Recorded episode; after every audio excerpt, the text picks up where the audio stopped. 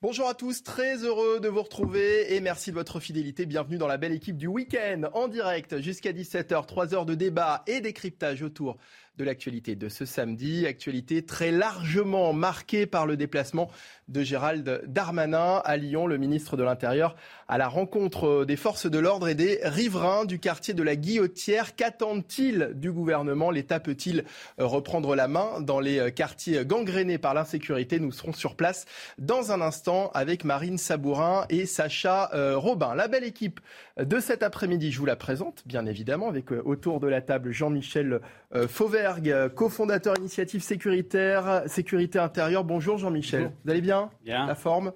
Dominique de Montvalon, bonjour Dominique, éditorialiste politique. Bonjour. Bienvenue. Et puis François Bersani, porte-parole unité SGP Île-de-France. Bonjour, bienvenue à tous les trois. On va euh, évidemment revenir donc sur cette euh, visite de Gérald Darmanin, visite très attendue dans ce quartier de la Guillotière à Lyon. On l'a évoqué évidemment euh, ces derniers jours. Après, euh, c'était il y a dix jours, hein, euh, euh, l'agression et le lynchage de ces euh, trois policiers euh, dans les rues de Lyon. Première, Première euh, euh, question, juste avant de, lancer le, le Flash Info. François Bersani, pourquoi est-ce que cette visite de Gérald Darmanin est très attendue? Il y a toujours deux volets dans ce genre de visite. Il y a un côté communication, forcément, pour démontrer euh, et montrer que le politique a pris euh, euh, à la juste ampleur la nécessité de remédier aux problématiques qui ont été comment dire, révélées, enfin, est que ce fut une révélation, mais euh, sur, sur Lyon. Et puis après, il y a un, moment de soutien aussi donc, aux, acteurs euh, qui sont engagés sur le terrain, euh, les policiers, euh, les, euh, le personnel de préfecture, etc.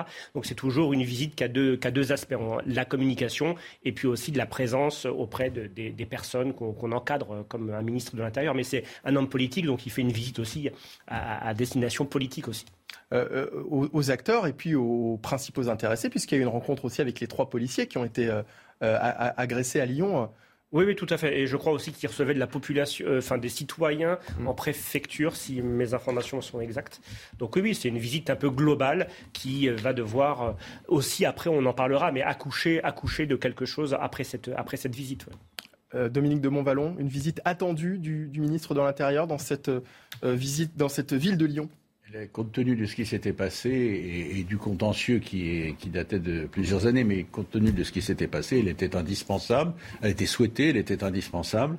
Euh, elle a, A été un- indispensable, visite indispensable selon vous? Oui, bah oui, il s'est passé des choses graves et euh, quoi Ça veut dire qu'il faut, il faut, il faut finalement qu'il y ait des choses graves qui se passent pour que. Non, non, non, non, non, non, non, non, non, non. Là, je reconnais votre esprit dialectique. Euh, c'est pas, j'ai pas dit ça, mais, mais euh, euh, les, ministres et pas seulement les ministres, les responsables se déplacent en différentes circonstances. Heureusement que c'est pas lié simplement au drame ou aux tragédies.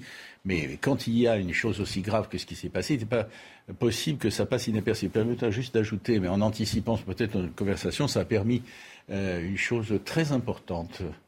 Euh, on a vu ressurgir sur ce sujet-là euh, le maire de Lyon.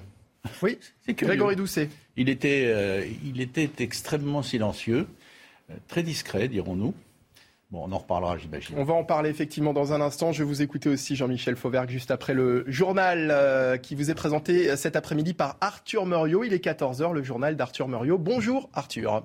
Bonjour Mickaël, bonjour à tous. On vous l'annonçait en début de semaine, le chômage recule de 0,8 points en France pour ce trimestre. Le gouvernement veut encore aller plus loin dans sa lutte pour le plein emploi. Le ministre du Travail, Olivier Dussopt, était l'invité de CNews ce matin et il a, apporté des précisions à ce sujet. Écoutez-le. En 2017, le taux de chômage était à 9%. Aujourd'hui, nous sommes un tout petit peu en dessous de 7,3% et notre objectif, c'est 5% en 2027, 5% correspondant euh, peu ou prou au plein emploi. Cela passe par euh, la formation, beaucoup de formation. Nous avons euh, développé l'apprentissage comme jamais. L'apprentissage est passé de, de 280 000 contrats par an à, à 730 000 et le président de la République souhaite que nous portions cet effort à un million. Ça passe par la formation des demandeurs d'emploi. Et là aussi, depuis euh, plusieurs mois, tous nos services sont mobilisés pour cela. Ça passe par euh, l'insertion des plus éloignés de l'emploi. Et puis ça passe aussi par des réformes de structure, celles que nous avons menées sur le marché du travail en 2018, celles que nous avons menées sur l'assurance chômage en 2019, qui s'applique depuis 2021. Tous les leviers doivent être mobilisés avec un objectif, qui est le plein emploi, face à l'inflation et notamment à l'augmentation des prix du carburant. Certaines entreprises s'engagent. C'est le cas du géant de la distribution Leclerc ou bien de Total Énergie. Essence à prix coûtant, remise de 20 centimes. À quoi doit-on s'attendre? Les explications d'Inès Alicane. Face au coût important des carburants, les enseignes donnent un coup de pouce aux usagers, comme Leclerc, qui lance son opération carburant à prix coûtant et ne se fera donc aucune marge sur la vente des carburants. Total propose une remise de 12 centimes par litre de carburant. Elle passera à 20 centimes par litre début septembre.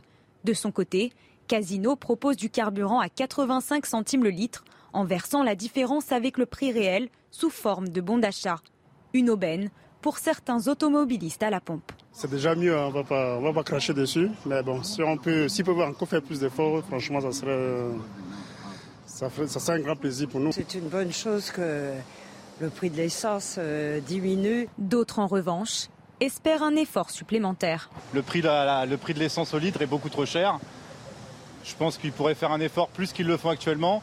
Ne serait-ce que payer leurs impôts, c'est un bon début. Un rabais plus avantageux pour les entreprises que le prélèvement d'une taxe sur les super profits selon les spécialistes. Quand il y a euh, moins de prix, en quelque sorte, il y a plus de volume. C'est une règle très connue. Donc, ce qu'ils pourraient perdre quelque part euh, en, chiffre d'affaires, ils vont le récupérer en un deuxième temps, puisqu'il y aura plus de consommateurs en un deuxième temps qui vont plus aller à la pompe et qui vont plus partir en vacances par conséquent.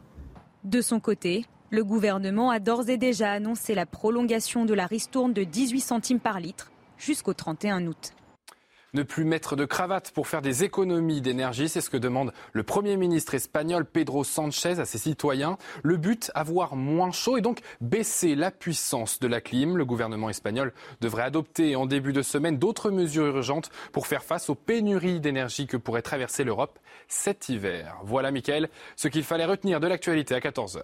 Merci à Arthur et prochain point sur l'actualité avec vous, ce sera à 14h30. Le patron de Beauvau dans la capitale euh, des Gaules ce samedi, Gérald Darmanin, attendu d'une minute à l'autre euh, à la préfecture du Rhône. Il échangera également tout à l'heure avec des habitants euh, de la Guillotière. Avant de commencer, on a Marine Sabourin et Sacha Robin qui viennent d'interroger Hervé Redon du syndicat Alliance Police qui a réagi à la venue de Gérald Darmanin. Je vous propose de l'écouter. On se trouve devant le commissariat du 3e et 6e arrondissement de Lyon. Gérald Darmanin s'est entretenu avec les policiers qui ont été agressés euh, le 20 juillet dernier, il y a maintenant 10 jours. Et nous, nous nous trouvons euh, avec Hervé Rodon, qui est du syndicat de Police Alliance. Bonjour Hervé Rodon. Bonjour. Alors, euh, les habitants nous disaient bien qu'ils étaient agacés par la venue de Gérald Darmanin, parce que était, ça faisait 10 jours qu'il n'avait pas été entendu, et donc ils dénoncent une opération de communication. Est-ce que c'est ce que vous pensez, vous aussi? Écoutez, à chaque fois qu'il y a des faits graves qui sont commis contre nos collègues, euh, on avait déjà eu l'occasion malheureusement d'être confronté à ça. Euh, généralement, le ministre euh, descend. Après qu'il rencontre ses, fonctionnaires, c'est tout à fait normal. Et puis, ça montre au moins que bon, il y, a, un souci envers la santé de nos fonctionnaires. ensuite, en ce qui concerne les raisons, bah, écoutez, nous, de toute façon, nous, le problème d'effectif, il est récurrent hein, sur, sur, Lyon. ces CRS qui sont là, ils le sont ponctuellement, c'est une bonne chose, certes, ils n'y sont pas affectés. Donc quand ils viennent euh, pour, euh, j'allais dire, s'occuper d'un secteur bien précis, ils en laissent un autre. Nous, ce qu'on veut, c'est des policiers qui soient affectés officiellement sur la DDSP du Rhône et qu'ils arrivent rapidement. si on a écouté un peu ce qui s'est annoncé, ça devrait se faire avant la fin de l'année. Donc c'est plutôt une bonne chose, mais on ne doit pas en rester là. Et puis bien évidemment, euh, pour, j'allais dire, pour, donner une vue d'ensemble sur, la problématique, il faut également qu'il y, ait une prise de conscience de, la réforme pénale par rapport à ces gens qui sont interpellés et qui se permettent de commettre des agressions sur nos collègues. Alors les habitants euh, regrettent le manque de présence de Gérald Darmanin dans le quartier de la Guillotière à place Gabriel Péry où il y a eu cette agression. Est-ce que c'est un constat partagé par la police? Écoutez, nous, il est, il est, venu voir nos collègues, donc c'est déjà une bonne chose. Après, euh, qu'il aille euh, à la guillotière ou qu'il n'y aille pas, euh, en toute honnêteté, je ne sais pas ce que ça peut changer, à part peut-être exciter une certaine frange de la population. Et alors, il y a eu un nouveau refus d'obtempérer à la guillotière avec un, policier blessé. Est-ce que vous pouvez nous en dire plus? Je peux malheureusement vous en dire plus, oui. Ça s'est passé hier à 22h30. Hein. les collègues de la BAC qui devaient, qui devaient procéder à un contrôle d'un scooter dont le, conducteur était non casqué, ben, l'un d'eux s'est fait, fait foncer dessus était traîné, traîné pardon, sur, plusieurs mètres. Donc euh, il est allé à l'hôpital et il supporte 4 jours d'ITT. Merci beaucoup, Monsieur Rodon. Je vous en prie. Alors là, Gérald Darmanin doit s'entretenir avec les habitants donc de la Guillotière, les habitants et les commerçants. Il tiendra un point presse aux alentours de 15h à la préfecture du Rhône. Merci Marine Sabourin. Les images euh, sont signées Sacha Robin en compagnie donc d'Hervé euh, Redon qui est euh, porte-parole du syndicat Alliance Police qui a réagi donc à, cette venue de Gérald Darmanin aujourd'hui donc dans les rues de Lyon. Jean-Michel Fauvergue, je vous ai pas posé la question tout à l'heure. Pourquoi est-ce que cette visite du ministre de l'Intérieur est, si importante, si attendue? C'est important à plusieurs, à plusieurs termes. D'abord, c'est important que c'est le ministre de l'Intérieur et qu'il aille voir les effectifs qui ont été en partie blessés, mais aussi les, les, les, les autres effectifs euh, et qui leur, euh, qui leur apportent le soutien indéflectible de, de, de, l'État, indéfectible pardon de l'État et, euh, et, et, du ministre de l'Intérieur. Et ça, euh, Gérald Darmanin, d'une manière euh, générale, le, le fait. Ça a été soulevé par le ça a été dit et souligné par le, responsable syndical, le fait assez régulièrement euh, et c'est une bonne chose. Il est, il est aux côtés de ses, de ses effectifs policiers, gendarmes et. Euh, la deuxième chose, c'est, aussi une visite, euh, une visite politique. Il ne vous aura pas échappé que depuis quelque temps, le ton de, se durcit concernant en particulier euh, les étrangers en, euh, les étrangers situation en situation régulière ou qui ont ou qui ont commis des délits et qui sont condamnés euh, et, et, et une, une, envie d'expulsion de ces étrangers-là. c'est une c'est une nouvelle orientation, c'est une c'est quelque chose qui couvait, c'est une nouvelle orientation qui, moi à mon avis, est rendue possible avec la nouvelle configuration de la majorité.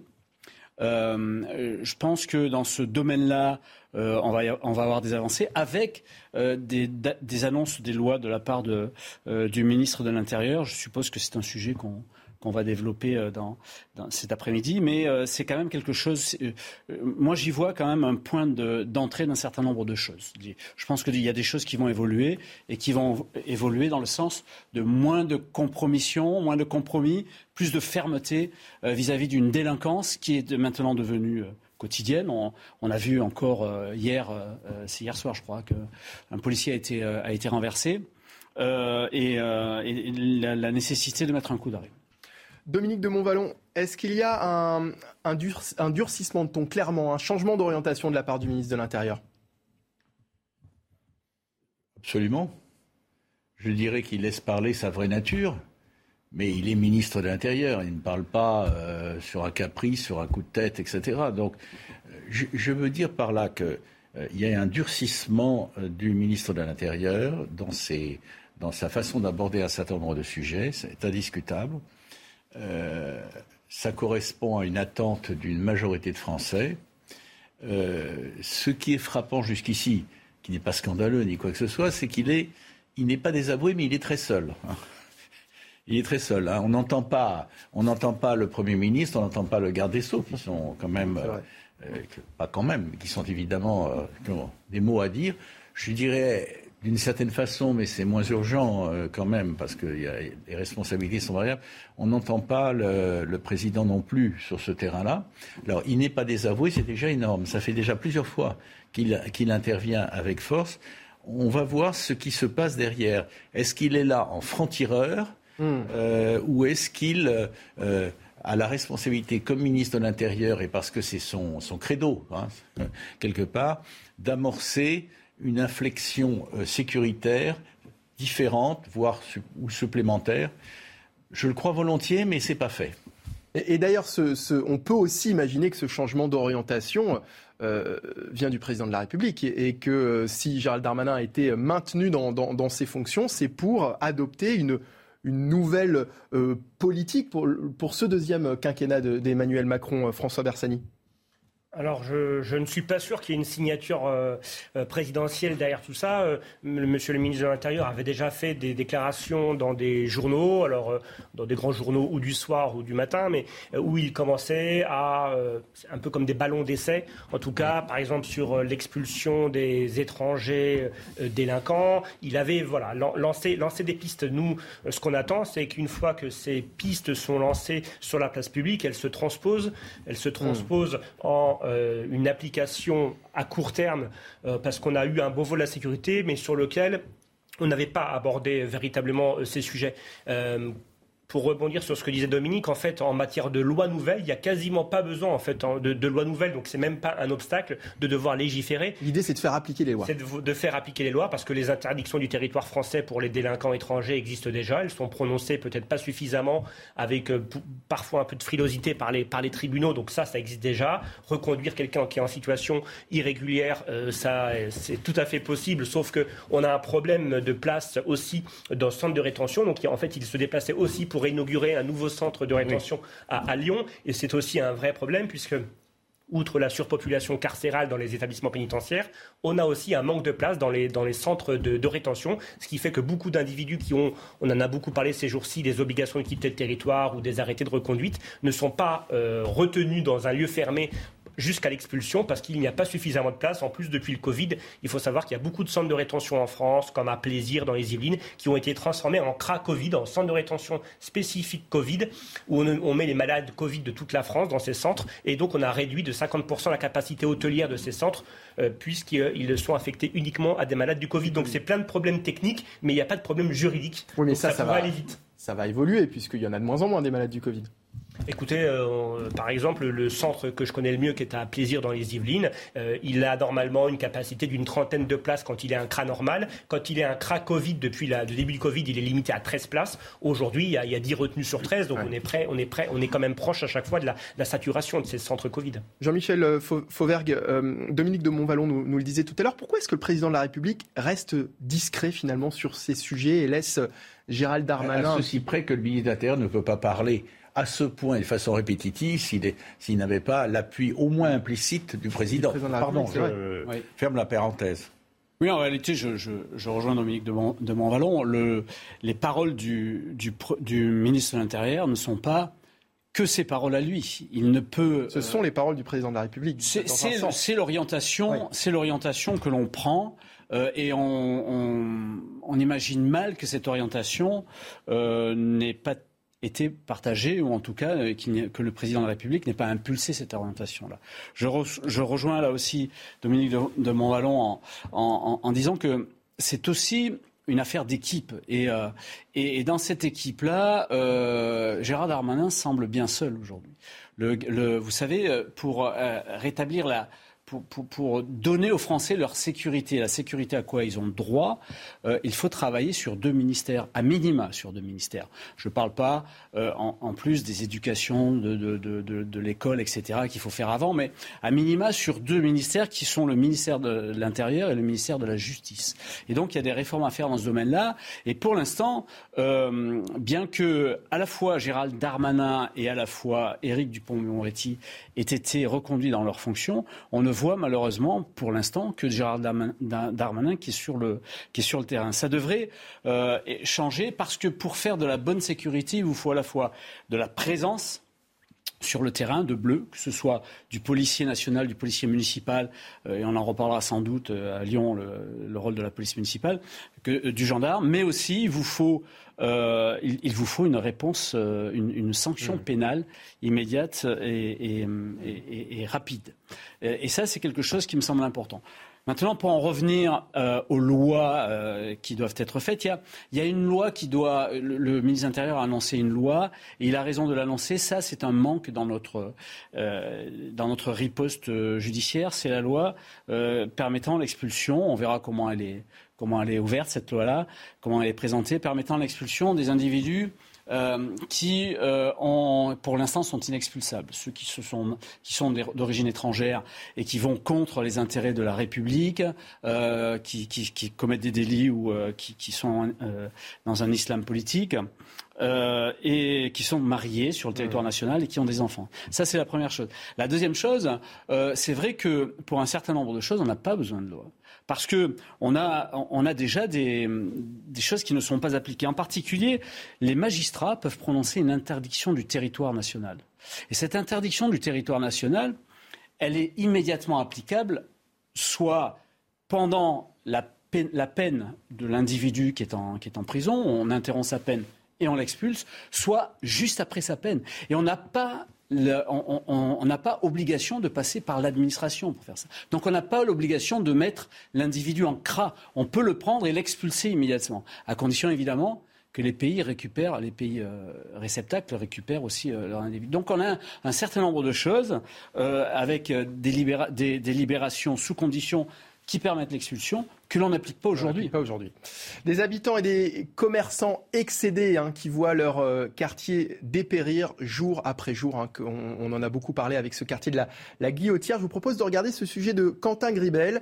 Euh, on regarde et on, on en débat juste après dans notre belle équipe du week-end. C'est une situation récurrente dans le quartier de la Guillotière à Lyon. Des bandes de jeunes qui dealent en pleine rue à la vue de tous. Des jeunes que Messaoud, qui travaille ici depuis 20 ans, connaît bien. C'est des zombies, ils arrivent le matin, ils sont à jeun, donc ça va. Plus ils vont dans la journée, plus euh, ils, sont, ils sont chauds. Vous imaginez bien, plus ils prennent des cachets, plus ils sont hors sol. Puis après, euh, c'est des bombes humaines, avec tout ce que ça peut engendrer. Hein. Des bombes humaines qui terrorisent le quartier. Vol par ruse, arrachage de chaînes, violence, agression, euh, horde sauvage. Et bon, on en a marre, hein. c'est trop, quoi. À un moment, on n'en peut plus, quoi. Avant, c'était épisodique, maintenant, c'est tous les jours. Alors, dans le secteur, les commerces sont de plus en plus déserts, d'après ce fleuriste, installé à la guillotière depuis 40 ans.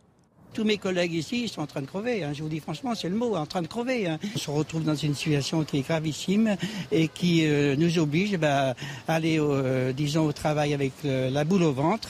Pour rétablir l'ordre, une partie de la CRS 8 a été déployée dans le quartier une compagnie dédiée spécialement aux troubles graves à l'ordre public et aux violences urbaines. François Bersani, l'État peut-il reprendre la main dans ces quartiers gangrénés?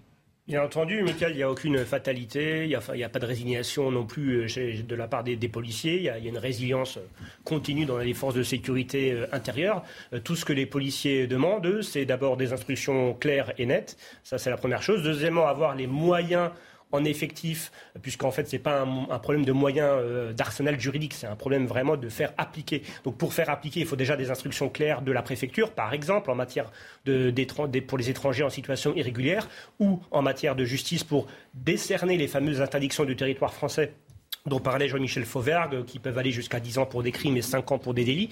Euh, mais surtout, c'est un, problème de moyens. En effet, depuis des années, euh, nos, collègues de représentants syndicaux dans, le Rhône euh, réclament 500 effectifs qui ont été perdus hein, au fil des, mmh. années. Une lente érosion, évaporation des, personnels présents sur le Rhône parce qu'il y a eu d'autres priorités ailleurs en, en France. Là, aujourd'hui, vous avez parlé dans votre reportage de la CRS 8 de Bièvre qui s'appelle, enfin qui s'est appelé pendant un moment euh, la force d'action rapide. Ça devait être une unité qu'on déployait euh, autour, enfin à deux heures en gros de Paris pour sécuriser sur des gros troubles à l'ordre public. Sauf que cette, cette compagnie, elle n'est pas pérenne. C'est-à-dire que dès lors que la température va, va, retomber, elle va revenir sur d'autres terrains de jeu.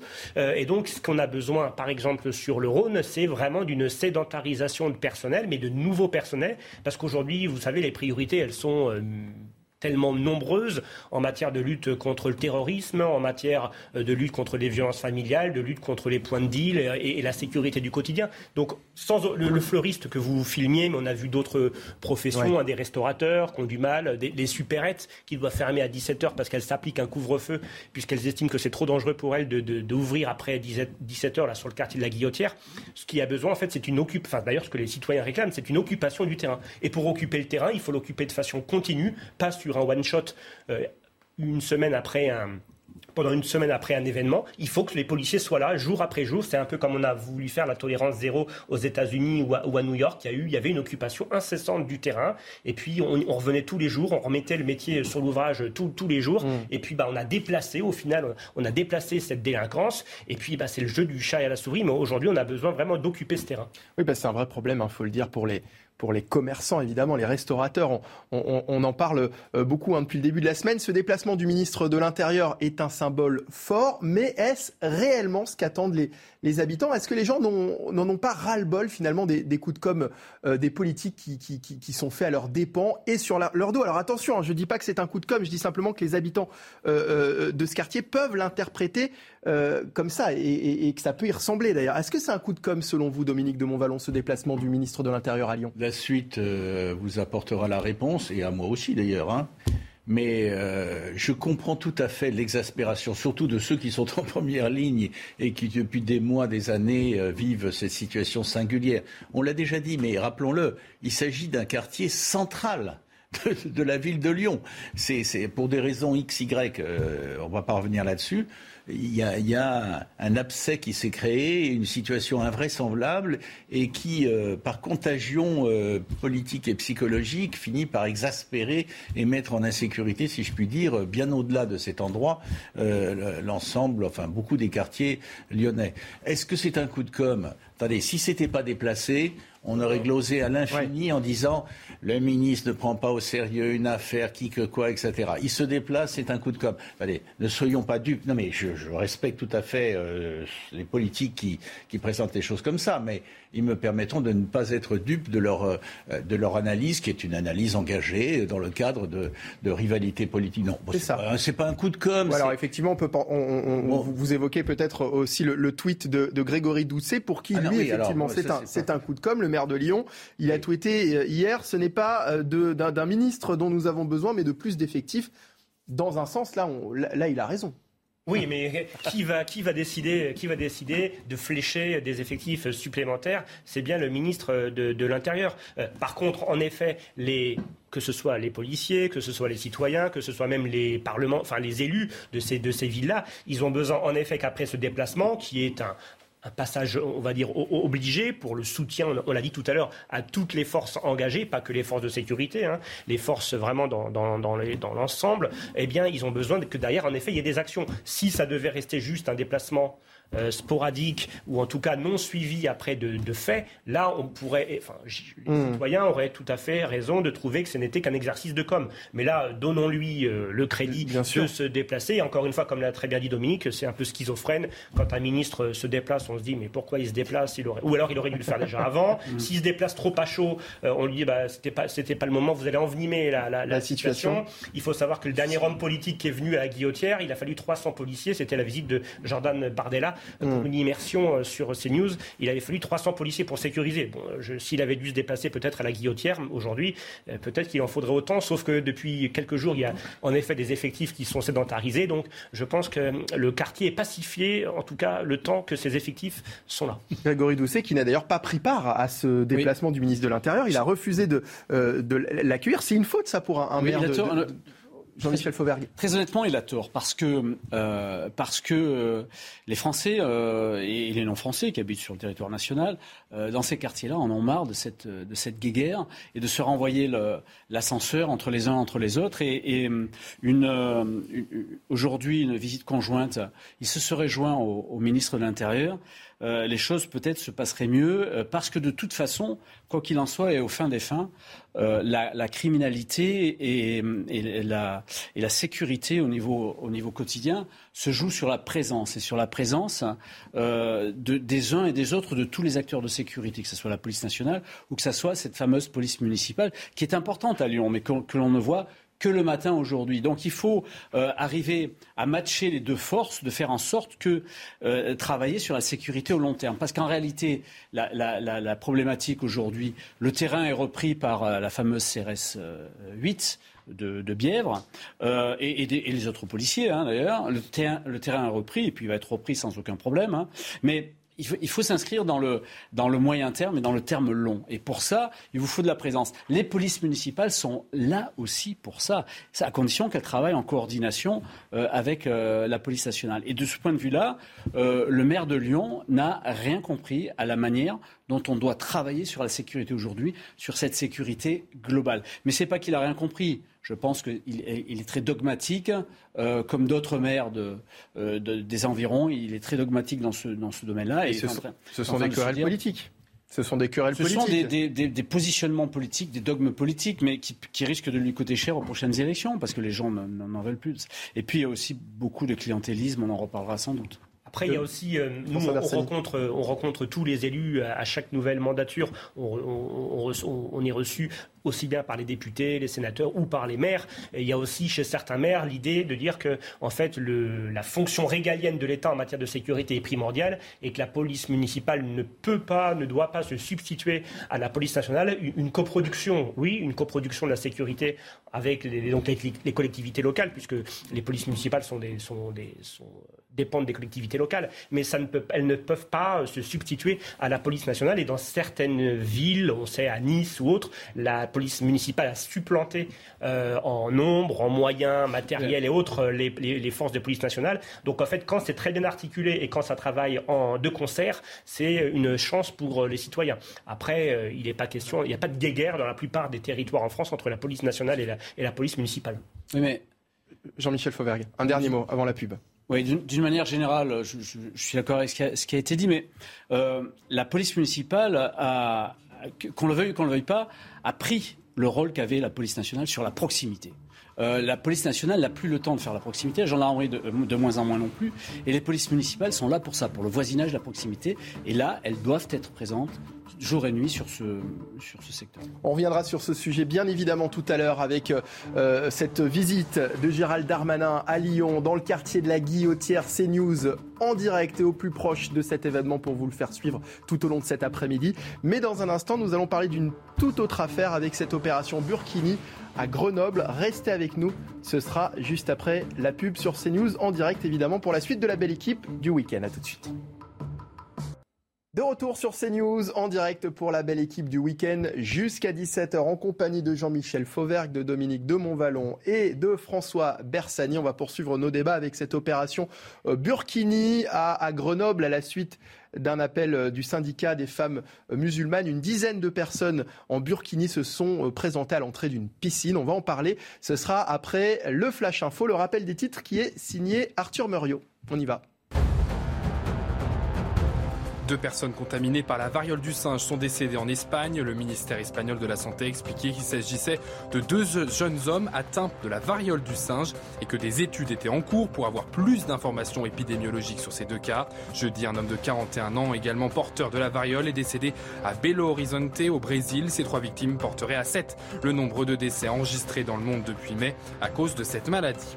Le pyromane présumé de l'incendie qui a ravagé plus de 1200 hectares en Ardèche a été mis en examen est placé en détention provisoire. Cet homme de 44 ans a avoué avoir provoqué plusieurs départs de feu.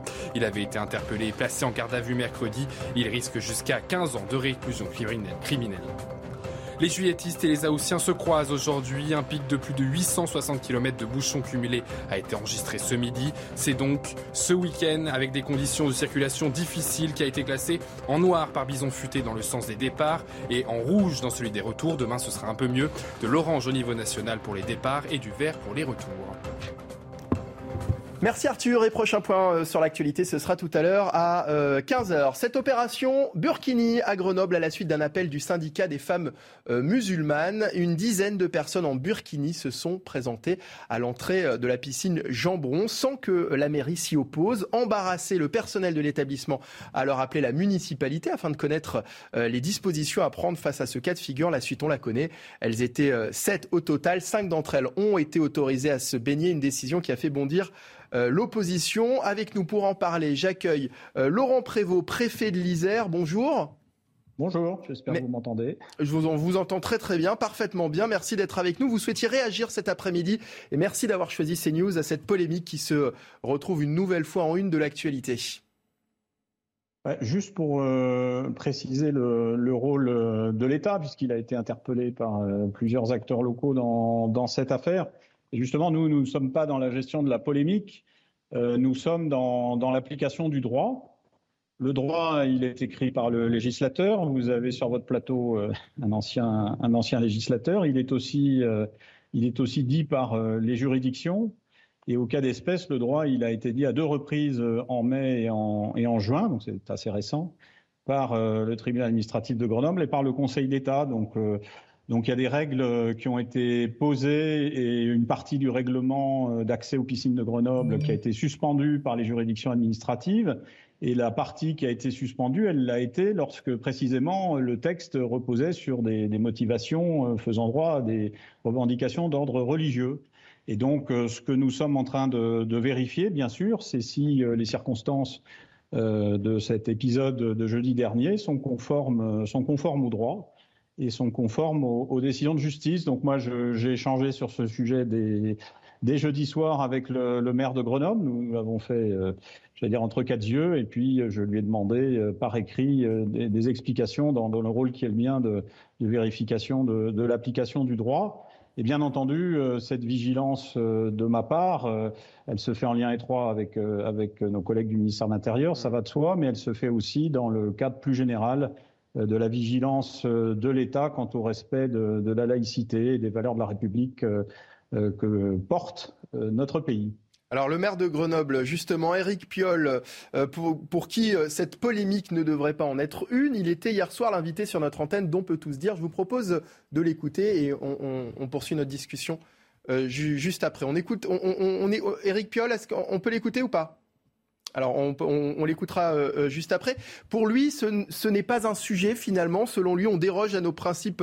on va l'écouter. Voilà, on me dit, on me en régie qu'on va pouvoir l'écouter. On l'écoute et on en parle après. Ça ne devrait pas être un sujet puisque notre loi est claire. Vous pouvez exprimer vos convictions à la piscine, comme dans la rue, comme dans un gymnase. Et il faut garder ça en tête parce que sinon, pour des raisons qui sont malsaines de mon point de vue, hein, comme quand il vient pointer les rayons halal et cachère dans les supermarchés, pour des raisons malsaines de nourrir ces questions d'identité, euh, d'aller chasser sur des, terres, qui étaient plutôt les terres de l'extrême droite euh, auparavant, ben en fait, on déroge à nos principes fondamentaux. Alors voilà, donc Eric euh, Piolle, selon lui, on déroge à nos principes fondamentaux si on ne peut pas se baigner en burkini dans une piscine municipale. Jean-Michel Fauvergue. je crois qu'il est en train de retourner euh, complètement la euh, situation, euh, la situation et tous les arguments. la réalité des choses, c'est que on a, on, a, affaire à quoi dans cette affaire-là? On a affaire tout simplement à une provocation. Les, ces, jeunes dames se sont présentées à la piscine. Elles étaient déjà en burkini, paraît-il. Euh, quand elles étaient sur la voie publique. D'ailleurs, elles sont présentées à la piscine pour venir euh, en burkini à la piscine, sachant que euh, les, le, Monsieur le préfet l'a bien dit, le tribunal administratif, le Conseil d'État ont statué sur sur cette interdiction-là. Donc, il y a une interdiction de se baigner en burkini dans, cette, dans, dans une piscine. Donc, visiblement, le, le justement, Laurent Prévost, que dit la loi précisément à ce sujet? Mais encore une fois, euh, euh, le maire de Grenoble a des convictions, il les exprime. Il les a d'ailleurs exprimées sur d'autres sujets quand il a demandé au, chef de l'État, dans une lettre ouverte, de, supprimer le contrat d'engagement républicain euh, dont nous vérifions l'application quand des, fonds publics sont donnés à des associations. Donc il y a il y a des convictions qui sont, qui sont exprimées. Moi, je ne m'inscris pas là-dedans. Encore une fois, euh, on, a, euh, on, a des juridictions qui, sur un règlement intérieur d'accès à, des piscines publiques, c'est ça dont on parle, on a des juridictions euh, qui ont rendu des décisions, qui ont suspendu une partie du règlement lorsque les, les dispositions étaient basées sur des motifs religieux. Donc nous sommes en train de vérifier euh, que euh, les personnes qui ont finalement été autorisées à rentrer euh, répondaient bien aux conditions d'accès à la piscine. D'autres n'ont pas été autorisées à rentrer, donc il faut qu'on regarde comment tout ça a été, a été géré. S'il y a eu des difficultés d'interprétation, d'ailleurs c'est aussi une question que j'ai posée au maire de Grenoble, parce qu'à ce moment-là, bah, il faut, il faut qu'on s'en parle. Et donc c'est cet échange qui est, qui est en cours. Et moi, je, encore une fois, je, je m'appuie sur euh, les décisions des juridictions. Elles sont, elles sont assez claires dans ce qu'elles ont suspendu euh, et les mesures dérogatoires qu'elles ont suspendues. Et c'est ça que nous sommes en train de, de vérifier euh, avec, en liaison avec les, les services euh, juridiques du, du, ministère. Et ça fait partie, euh, pardonnez-moi de le dire, mais parce que euh, le, le, le, respect de, des règles de laïcité, ce que nous surveillons sur euh, les principes républicains, les valeurs de la République, qui ont fait l'objet d'un texte de loi pris à l'été dernier. Monsieur Auvergne s'en souvient certainement, pour cause. Donc, ce sont des mesures qui couvrent des champs extrêmement vastes de surveillance des, questions d'enseignement hors système scolaire, de vérification des financements qui sont apportés au culte, de vérification du respect donc de ce contrat d'engagement républicain. Donc ces, ces, questions de laïcité, de respect des valeurs de la République, euh, ce sont des, sujets euh, sensibles, bien entendu. euh, vaste. Et encore une fois, pour ce qui est des services de l'État, je parle bien d'eux et de ma responsabilité, nous sommes dans, la vérification de l'application du droit et des, décisions de justice. Euh, et, évidemment, euh, c'est ça que nous sommes en train de, vérifier avec la mairie de Grenoble. Alors l'application du droit aussi, c'est la question qu'on se pose parce que est-ce qu'il n'y a pas un, vide juridique aussi sur, euh, sur euh, il y a un manque de clarté sur euh, certaines choses, notamment sur la définition de, de, ce qu'est finalement le burkini? À partir de quelle longueur un maillot de bain est-il considéré comme un burkini? Parce que finalement, c'est ça l'histoire. C'est sept personnes qui se sont présentées à la piscine de Grenoble. Il y en a deux qui ont été refusées parce qu'elles avaient une une jupette et puis les autres qui avaient un, maillot près du corps qui ont été acceptés. Donc, euh, à quel moment est-ce que finalement on, décide de dire c'est un burkini, ça n'est pas un burkini? C'est une, une vraie question et c'est peut-être aussi une des difficultés d'application que, la mairie souhaitera mettre en avant. Euh, je pense qu'il faut là-dessus, il faut qu'on aille effectivement sur euh, s'il y a des questions de ce type, il faut les, il faut les traiter. Ensuite, moi, je, moi, je redis, je, je, je suis dans, dans, mon rôle de, de, respect du droit, donc j'applique le droit tel qu'il est, tel qu'il est écrit par les juridictions. Nous faisons vraiment euh, preuve.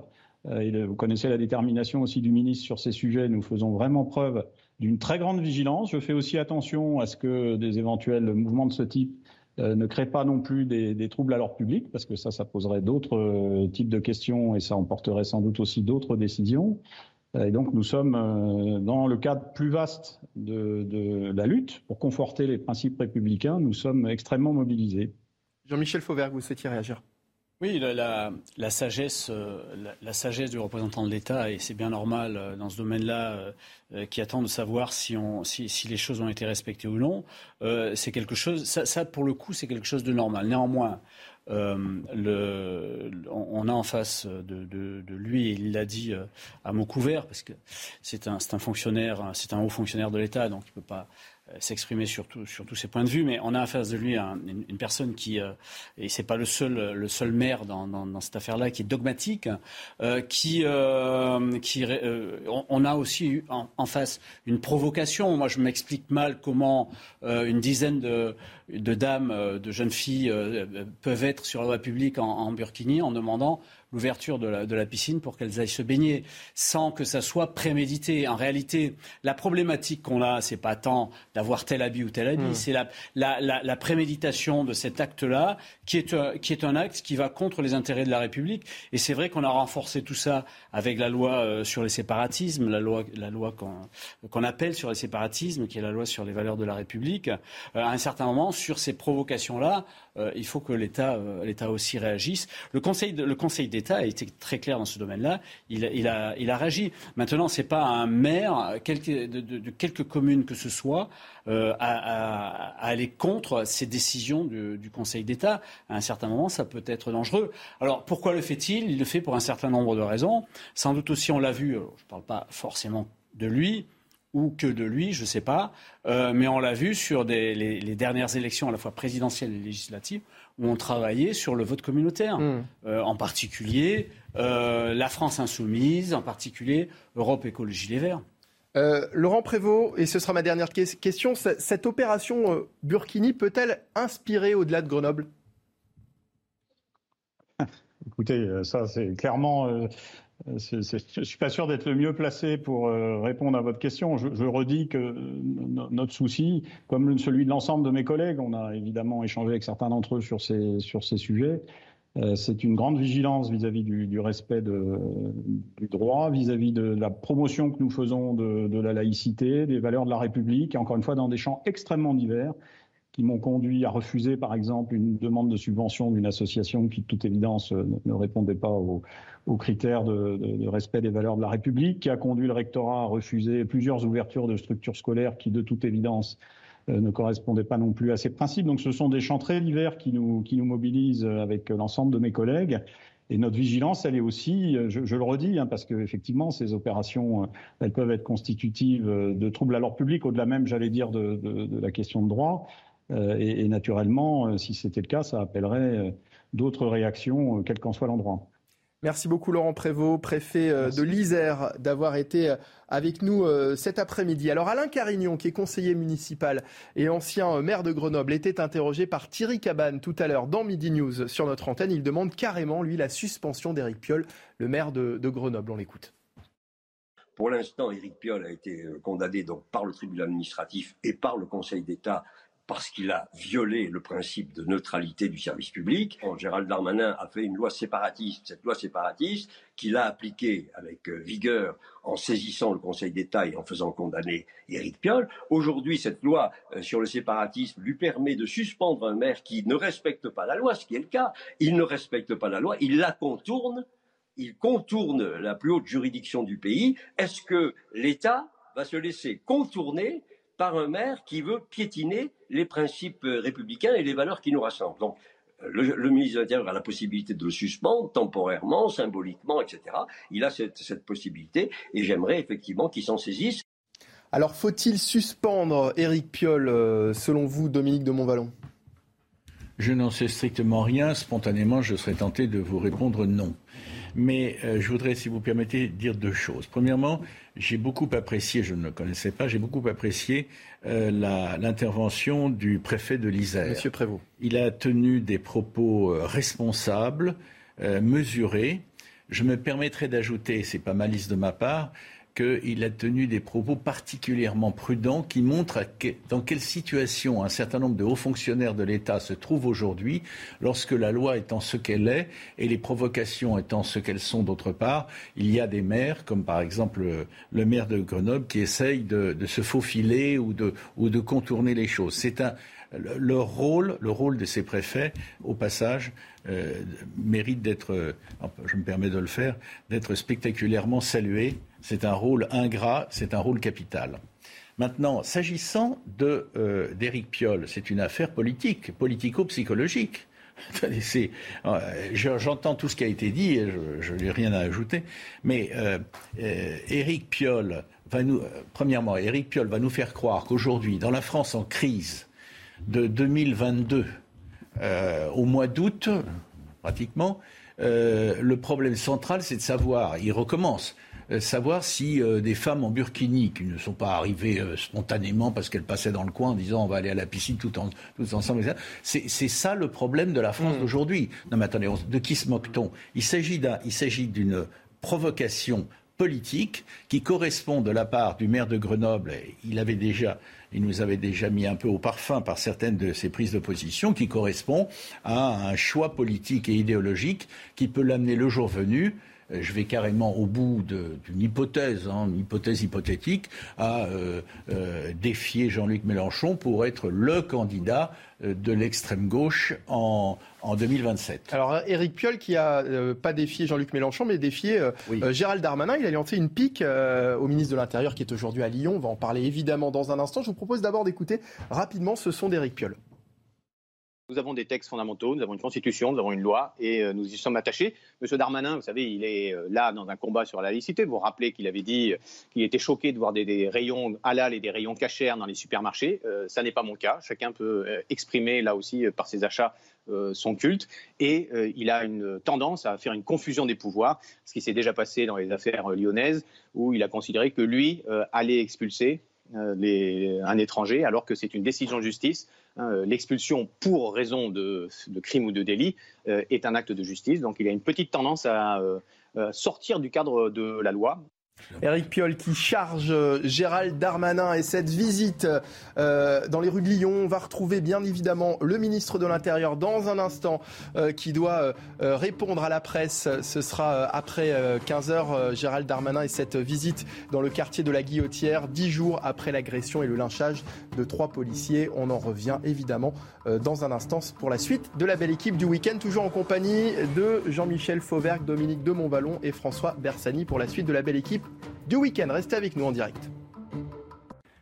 14h55 de retour sur CNews en direct pour la belle équipe du week-end. Et Raphaël Steinville nous a rejoint. Bonjour Raphaël, euh, rédacteur en chef euh, Valeurs Actuelles. Avec nous toujours Jean-Michel Fauvergue, Dominique de Montvalon, François Bersani pour évidemment évoquer au cœur de l'actualité cette visite du ministre de l'Intérieur Gérald Darmanin à Lyon, dix jours après l'agression euh, de trois policiers. Le ministre de l'Intérieur qui est allé à la rencontre tout à l'heure des habitants de ce quartier de la Guillotière avec avec de nombreux témoignages d'habitants euh, excédés par cette situation. Un, commerçant, par exemple, qui lui a euh, dit que cette situation était invivable, que ça faisait 50 ans qu'il habitait euh, dans ce quartier. Alors, une des réponses, on parlait de querelle politique euh, juste avant euh, euh, la pub, messieurs, une des réponses de Gérald Darmanin, je ne suis pas le maire de Lyon, je proposerai bien qu'en septembre, quand je reviens, on refasse une réunion, je vais écrire au maire, je participerai à une réunion pour qu'on ne se renvoie pas la balle et qu'on travaille ensemble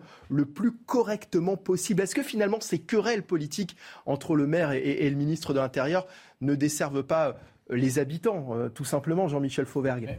Mais parfaitement, on l'a dit tout à l'heure, les gens en ont assez, en ont marre de, voir les uns et les autres se, redonner la patate chaude sur l'insécurité. Et on sait maintenant, euh, d'ailleurs nous, nous avons fait une loi qui s'appelle la sécurité globale, c'est la loi que je portais, on sait maintenant que la sécurité sera global ou ne sera pas. Il y a un continuum de sécurité. Il y a un continuum de sécurité entre la police nationale dans le secteur police, la gendarmerie nationale dans le secteur gendarmerie, les, euh, les polices municipales, voire même euh, la sécurité privée.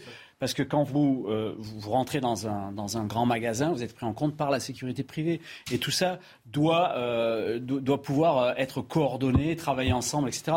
Alors, quand on a un maire qui, qui s'oppose systématiquement à ce genre de choses, que ce soit le, le maire de Lyon euh, ou le maire de Grenoble qui, euh, qui sont en train en ce moment de, faire un match, euh, un match à distance. De se renvoyer la balle finalement. Pour savoir qui aura le leadership de, de, de l'extrême gauche, enfin de, Europe écologie, mais c'est pareil. La, problématique, y a, ça pose une grosse problématique pour les habitants qui, en qui, n'en peuvent plus. Quoi. Ah, Gérald Darmanin qui doit prendre la parole d'une minute à l'autre depuis, depuis la capitale des Gaules. on en parlait tout à l'heure, effectivement, cette querelle, le maire de Lyon et et, le ministre de l'Intérieur qui se renvoie la balle. Je voudrais que, vous écoutiez un instant Olivier Dussopt, le ministre du Travail, du Plein Emploi et de l'Insertion, qui était ce matin l'invité politique d'Élodie Huchard dans la matinale week-end euh, de CNews et qui s'est exprimé justement sur le fait euh, que Grégory Doucet ait euh, refusé d'être présent et d'accueillir Gérald Darmanin ce matin à Lyon. On l'écoute.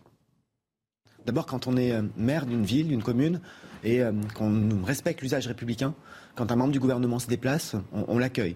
Euh, ça s'appelle l'usage républicain. Puis par ailleurs, Gérald Darmanin est extrêmement investi sur ces questions de sécurité dans un quartier que, je connais bien. J'habite en, Ardèche, à quelques dizaines de kilomètres qui nécessite des moyens et il va annoncer des moyens. Il va à Lyon pour annoncer des renforcements, des renforts pardon, euh, de forces de police. Ça, c'est très concret.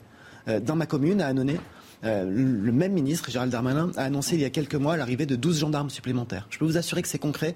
Et quand on est maire, qu'on est face à un ministre de l'Intérieur, quand on est élu local d'un territoire et qu'on est face à un ministre de l'Intérieur qui amène des moyens, c'est bien de travailler avec lui.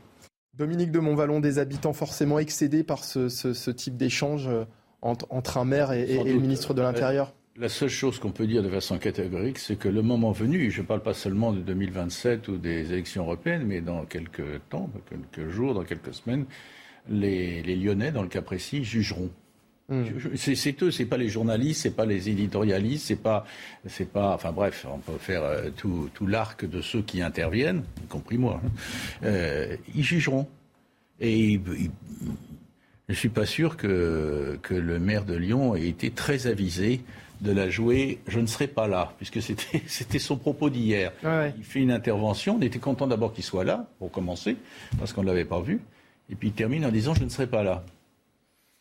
C'est pas habile. Il pouvait très bien recevoir, il pouvait être, pas recevoir, mais être présent, ou recevoir éventuellement, le, ministre de l'Intérieur, et, et, terminer par un propos qui lui donne euh, le beau rôle à lui, à lui et maire de Lyon. Enfin, c'est du béaba politique que vous connaissez depuis une éternité, c'est incroyable. Alors on va y revenir bien sûr euh, dans un instant.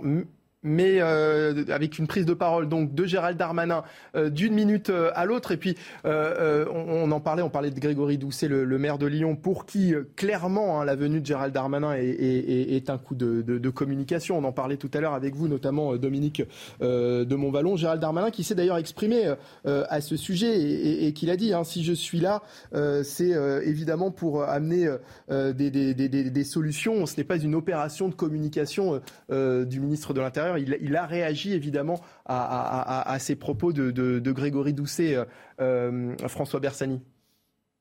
Oui, alors nous, les, forces de sécurité intérieure sur le terrain, nous, euh, notre seul maître, entre guillemets, c'est le préfet qui est le représentant de l'État donc à l'échelle du, département et donc c'est lui qui coordonne la, sécurité et qui est notre interlocuteur principal. Alors oui, Dominique de Montvalon disait pour les citoyens, ils sauront juger à l'aune de prochaines élections éventuellement municipales. Voilà, c'est vraiment le magistrat de proximité, le, maire. Nous, pour ce qui est de la, police nationale, en, fonction des moyens qui nous sont euh, donnés, eh bien nous, euh, on juge, en tout cas, euh, on juge le, bilan, on va dire, du ministre de l'Intérieur, et c'est pour ça qu'on travaille les organisations syndicales avec lui, comme sur le Beauvau de la sécurité, pour toujours réclamer des moyens. Je voulais juste, par rapport aux annonces, on y reviendra peut-être, au niveau du nous, en, matière d'effectifs de sécurité publique, on avait absolument besoin de 300 arrivées juste pour compenser mmh. des pertes. Donc dans le, dans le chiffre global qui est donné par le ministre à hauteur de 500, il faut faire attention parce qu'il englobe des familles de policiers différents, des compagnies républicaines de sécurité, de la police aux frontières et la sécurité publique. Donc il faudra être vigilant sur euh, le fléchage. Allez, Gérald Darmanin qui doit s'exprimer d'une minute à l'autre. Mais d'abord, le Flash Info, le rappel des titres avec Arthur Muriot. Le projet de loi d'urgence en soutien au pouvoir d'achat a été adopté en première lecture par le Sénat. Il s'agit du premier volet du paquet de mesures pour faire face à l'inflation. Parmi elles, le plafonnement à 3,5% de la hausse des loyers commerciaux des PME ou encore la poursuite de la prime Macron jusqu'en 2023. Dès lundi, les sénateurs se lanceront dans le budget rectificatif 2022. Alors qu'en France, environ 2000 cas de variole du singe ont été détectés, les tests de dépistage seront remboursés à 100%. C'est ce qu'indique un arrêté au journal officiel après une préconisation en ce sens de la Haute Autorité de Santé. Toutefois, l'autorité sanitaire le rappelle, le recours à ce type de test se limite aux cas suspects et aux cas possibles. Le pape reconnaît un génocide dans le drame des pensionnats pour autochtones au Canada. Durant six jours, le souverain pontife a sillonné le Canada pour présenter ses excuses aux Amérindiens canadiens. Entre la fin du 19e siècle et les années 1990, quelques 150 Inuits avaient été enrôlés de force dans plus de 130 pensionnats, coupés de leur famille, de leur langue et de leur culture. Le New Jersey, aux États-Unis, accueille pour la 39e fois le festival des Montgolfières. Des centaines de milliers de personnes sont attendues pour venir voir une centaine de ballons s'envoler dans le ciel. Certains d'entre eux, comme vous pouvez le voir sur ces images, sont assez originaux. Ce festival permet chaque année de recueillir plusieurs milliers de dollars pour des organismes de bienfaisance.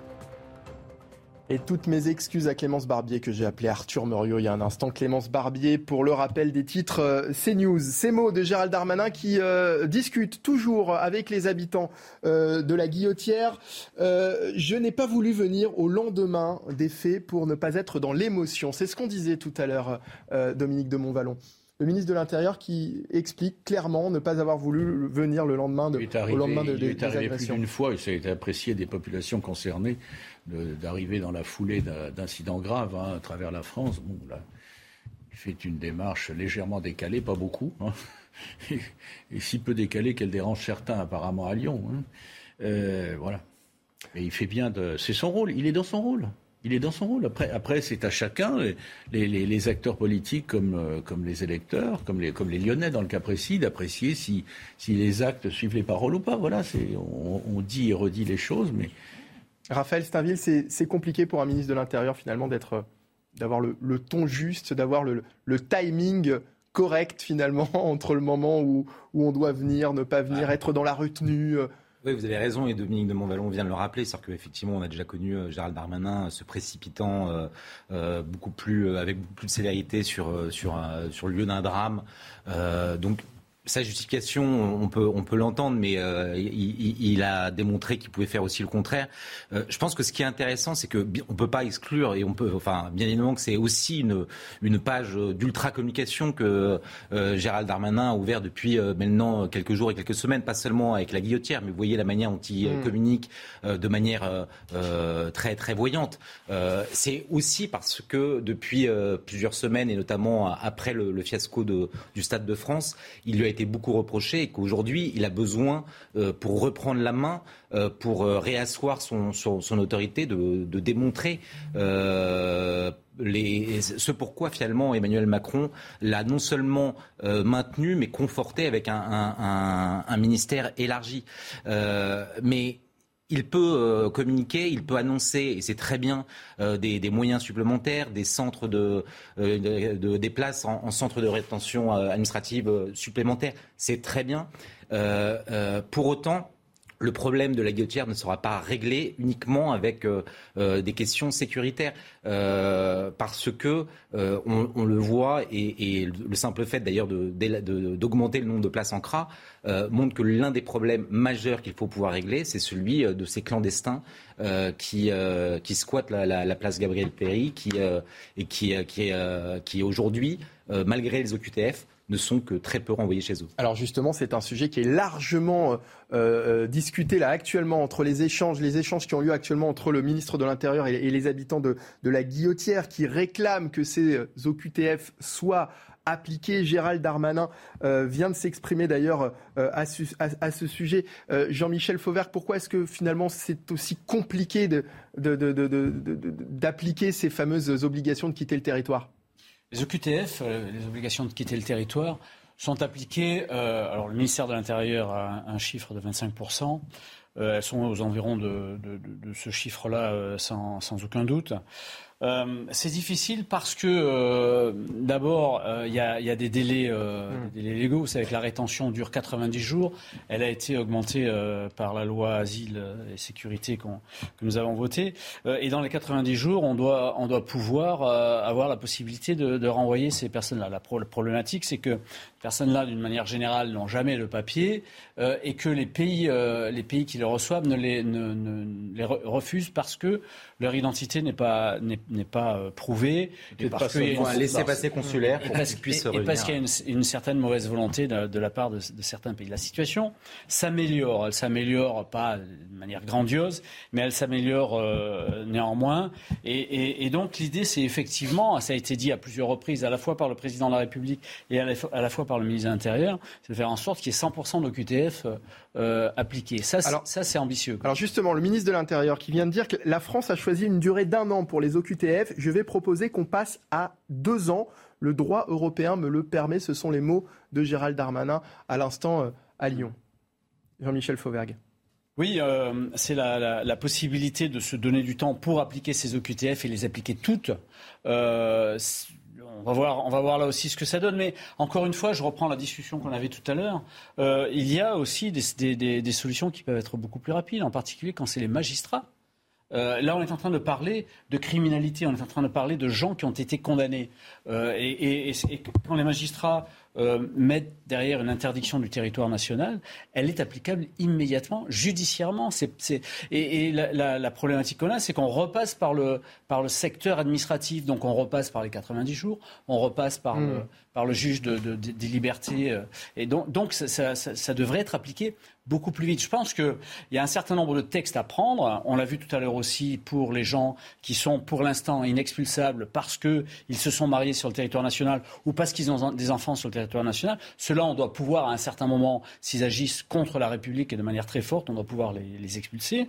Euh, et là, il faut prendre des textes. Mais euh, il y, a, des choses sur lesquelles on n'a pas besoin de textes. Il faut appliquer, il faut appliquer. les textes d'aujourd'hui. C'est ce que nous disait tout à l'heure François Bersani. On n'a pas besoin de nouvelles lois, de nouveaux textes. Il faut clairement appliquer euh, les, lois d'aujourd'hui. On en a besoin de quelques-unes, et notamment ces mots de Gérald Darmanin à l'instant qui propose de, doubler ce, délai pour les, OQTF, de passer à un an, de passer de ce délai de un an à deux ans.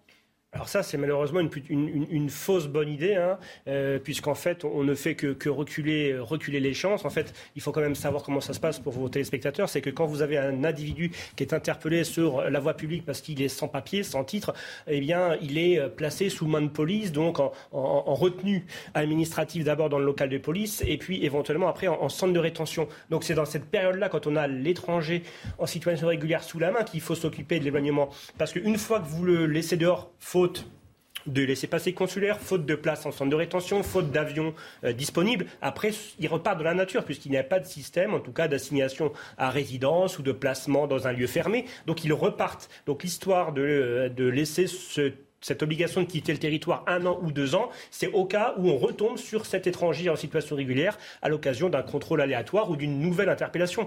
Donc en fait, euh, l'idée, c'est quand même d'en profiter tant qu'il est sous main de police, puis euh, en, centre de rétention pour l'éloigner, où là, en effet, on a 90 jours dès lors, mais avec toute la multiplicité des, recours. Donc repousser comme ça l'échéance, la deadline de la validité, euh, c'est pas, c'est pas, c'est pas, c'est pas une, c'est pas. Fausse bonne idée, fausse bonne idée donc pour François Bersani, Raphaël Steinville, vous en pensez quoi? Euh, oui, euh, peut-être pour euh, reprendre un peu ce que disait Jean-Michel Fauvert, qui, qui s'enthousiasmait finalement de, de, la politique ambitieuse avec cette, cette, ce chiffre annoncé de 100% d'OQTF qui devrait être réalisé à la fin du mandat. il faut quand même se souvenir que Emmanuel Macron, d'ailleurs dans les colonnes du journal, avait euh, appelé de ses voeux euh, ce, résultat dès 2022. Et on en est très très loin. Vous, vous disiez sans aucun doute qu'on était à, à 25%. Pardon d'en douter. Euh, malgré tout, j'ai plutôt l'impression qu'on est euh, on était à, 8%. Peut-être que ça a un petit peu augmenté ces derniers mois. Quand Gérald Darmanin, euh, il y a quelques jours, disait qu'il y avait eu 50% euh, d'augmentation supplémentaire d'OQTF euh, exécutés, c'était par rapport à des chiffres très très faibles. Donc attention, justement, on parle de, tout à l'heure, j'évoquais la, la, manière dont Gérald Darmanin communiquait de manière, je pense, très habile, mais en fait, personne n'est dupe. c'est 50% rapporté à, à, à, pas grand-chose. Ça fait peu, peu de peu d'OQTF qui sont réalisés. Sachant que sur les derniers chiffres du ministère euh, qui ont été communiqués là il y a, il y a quelques, il y a quelques, jours, l'année 2019 qui était une année normale puisqu'il n'y avait pas de Covid et donc pas de difficulté de faire des éloignements, il y avait eu 122 000 OQTF qui avaient été délivrés par, euh, le, enfin, par les préfectures. Et sur les 122 000 il y avait eu 14 000 éloignements. Donc ça fait du 12% Donc le, fameux les, les, L'amélioration, on va dire, c'est sur des périodes très, très, très récentes. quoi qu'il en soit, l'application de ces fameux OQTF, euh, visiblement, euh, importe énormément aux habitants de, la Guillotière et aux Lyonnais qui s'expriment depuis, euh, depuis euh, plusieurs minutes sur ce sujet auprès du, ministre de l'Intérieur. Dominique de Montvalon, vous souhaitiez réagir? Ce que je veux dire, c'est que ce que je me permets d'ajouter, c'est ceci. Euh, ce qui est intéressant dans cette affaire-là, alors on jugera euh, ce, que, ce que proposera réellement le ministre de l'Intérieur le jour venu. Sera-t-il suivi euh, Ces projets seront-ils adoptés ou pas? Bon, ok, c'est clair. Mais la, la vertu, si je puis dire, en, au sens politique de, de, Darmanin, mais qui peut être un risque pour lui parce qu'il risque l'isolement, hein, il risque de ne pas être suivi, c'est qu'il a débloqué un débat qui, n'était jusqu'à maintenant porté que de façon marginal dans la société, au moins politique. Hein. Il, a ouvert, il a ouvert une brèche, euh, j'ai envie de dire, idéologique, psychologique, politique, etc. Est-ce la vraie. alors, les questions qui se posent euh, là, c'est de savoir lui-même concrètement, il semble commencer à le faire, mais concrètement, comment traduit-il ses intentions générales? Deuxièmement, est-il restera-t-il seul ou pas? Parce que même dans le gouvernement, on n'a pas grand monde qui, qui, On ne le désavoue pas, c'est mm. la moindre des choses d'ailleurs, mais c'est comme si on le laissait faire pour voir euh, si les choses sont possibles et jusqu'à quel point, etc. Et puis, au-delà du gouvernement, il faut que l'ensemble des forces politiques, chacune avec ses convictions, avec son passé, avec son ancrage, se prononcent. C'est la, réalité. La réalité, c'est évidemment c'est Darmanin contre Darmanin, mais non. La réalité, c'est euh, Darmanin. Bon, il se trouve que c'est Darmanin. Ça pourrait être un autre ministre d'Intérieur. Soulève des questions qui ont été enterrées depuis très longtemps ou mis sous le tapis, si on ne veut pas dire enterré, euh, mis, mis, sous le tapis, etc. Donc que tout le monde parle. Pas, pendant 107 ans et pas pour faire de la parlotte, mais que tout le monde donne son point de vue. Le maire de Grenoble, le maire de, Lyon, mais au-delà de ça, les différentes forces dont on qu'on n'entend pas parler sur ce sujet-là. C'est un sujet qui intéresse les Français. Raphaël Steinville, pourquoi est-ce que le ministre de l'Intérieur est aussi seul finalement face à ce, face à ce sujet à l'heure actuelle? Alors d'abord, moi je ne pense qu'il n'est pas seul, il n'est pas seul à porter ce sujet, euh, il est peut-être seul au, gouvernement. Je parle au sein du gouvernement. Mais, mais d'abord, euh, c'est ce qu'on lui demande et euh, on n'attend pas du ministre des Transports ou le, ministre de la Transition écologique qu'elle s'exprime sur les dossiers de son, de son, de son confrère et, de, et son collègue. Non mais bon, c'est vrai que le, président de la République est très silencieux, le, le ministre de la Justice ne s'exprime pas non plus beaucoup sur ce Non mais on les a vus, on les, on les, a vus ensemble. Alors d'abord, Éric Dupond-Moretti a, a, quand même un gros dossier aujourd'hui avec euh, les, États généraux de la, justice et, les, différentes euh, mesures euh, qu'il doit, doit pouvoir annoncer prochainement. Donc je pense qu'aujourd'hui, chacun est dans son couloir. Et l'urgence pour, je le rappelle encore, l'urgence pour Gérald Darmanin, c'est de faire oublier, euh, encore une fois, le, les ratés, les bévues euh, du, Stade de France. Donc euh, c'est normal qu'il soit sur ces sujets. Et après, pourquoi il, est, il monte si fort sur ces sujets en ce moment. Je pense que euh, le fait qu'il y ait 89 députés euh, euh, de, du Rassemblement national à, à l'Assemblée n'est pas pour rien dans, dans, dans le, la stratégie aujourd'hui de, de, Gérald Darmanin, finalement de répondre à, à, aux attentes d'un certain nombre de Français.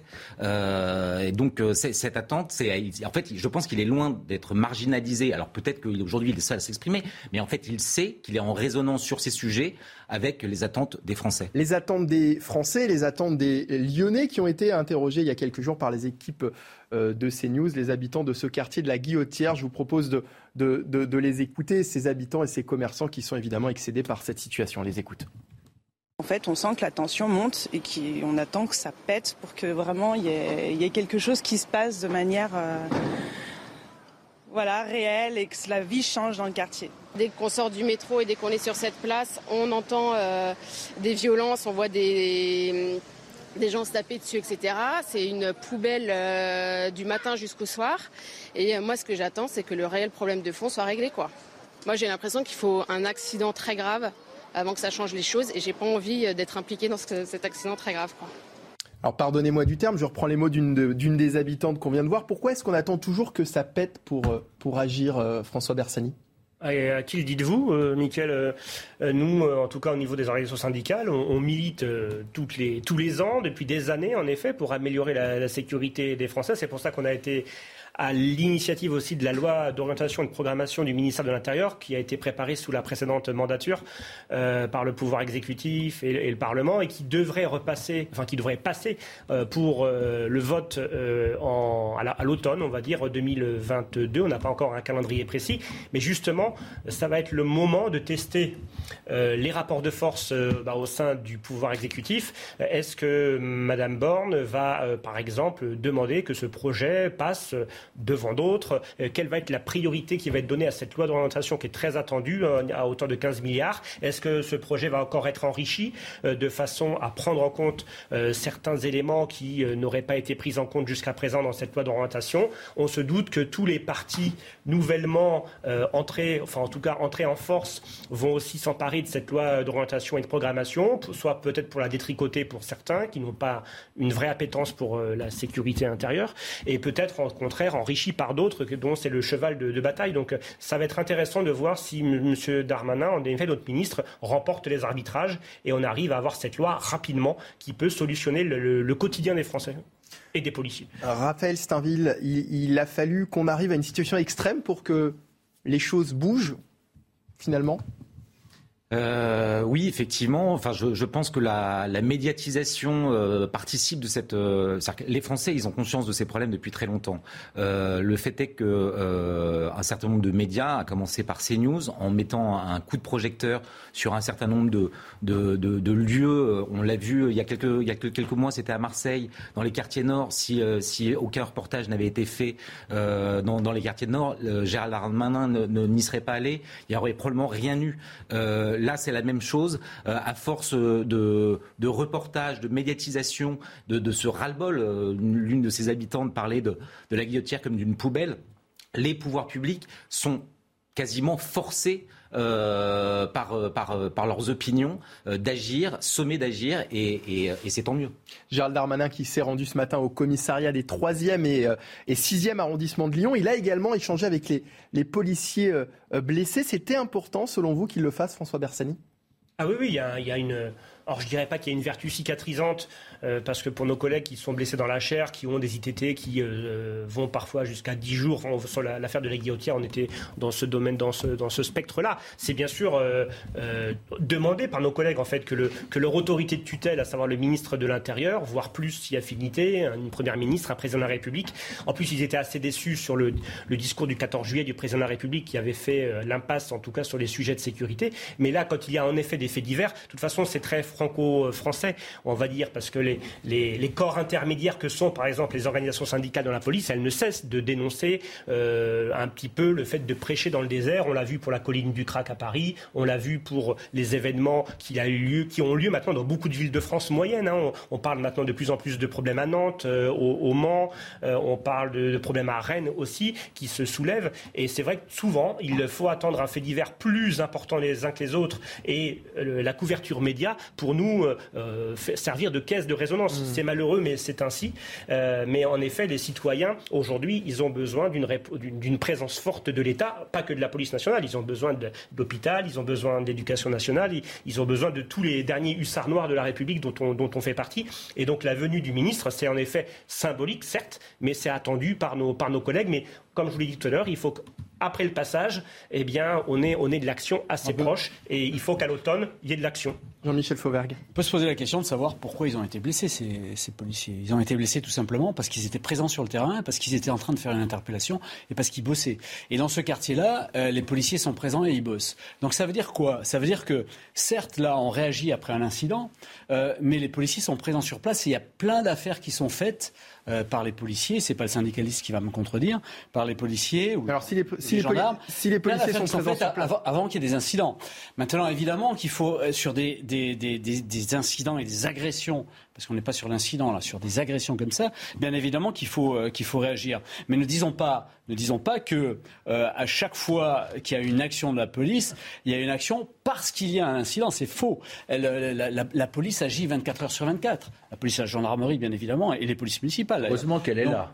Bien évidemment qu'elle est là pour éviter d'autres types d'incidents. Mais, là, est là. Il y a quelques jours, je crois que c'était Gérald Darmanin qui, qui, euh, qui, rappelait que 700 opérations de police avaient été menées depuis le début de l'année à la guillotière. Donc, Il a également rappelé ce matin. La, police, la police est présente sur le terrain. Euh, la police municipale, je crois, c'est de 8h à 13h. Euh, mais c'est la continuité. Vous, tout à l'heure, vous parliez d'un continuité. Tout à fait. Mais, tout à fait. Mais ça veut dire que ce n'est pas, ce n'est pas que un problème d'effectif, finalement, Jean-Michel Fauvergue Du tout. Selon vous du tout. Moi, je crois que et je crois pour l'avoir euh, vécu d'abord comme chef de service euh, pendant 40 ans à la police nationale, l'avoir vécu pendant 5 ans comme, euh, comme député, dans ce pays, on a trop facilement le, le, le, réflexe de dire il y a un problème, on va mettre des gens et du fric. Et ça marche jamais. Ça ne marche jamais. Aujourd'hui, quand vous, quand vous faites l'addition de la police nationale, des effectifs de police nationale, des effectifs de la gendarmerie nationale, avec leurs réserves, on est un des pays les plus fliqués d'Europe. La problématique, c'est d'arriver à mettre les bonnes personnes au bon endroit, au bon moment. Encore une fois, je le répète, c'est la, sécurité d'aujourd'hui, ça n'est pas la police qui va la faire, ça n'est pas la gendarmerie qui va la faire, ça n'est pas la police municipale, ça n'est pas la sécurité privée, mais c'est tous ces gens-là dans une cohésion totale, avec un plan de sécurité euh, sur, sur, les territoires. Et ça se fait au niveau du territoire, c'est décliné au niveau du territoire.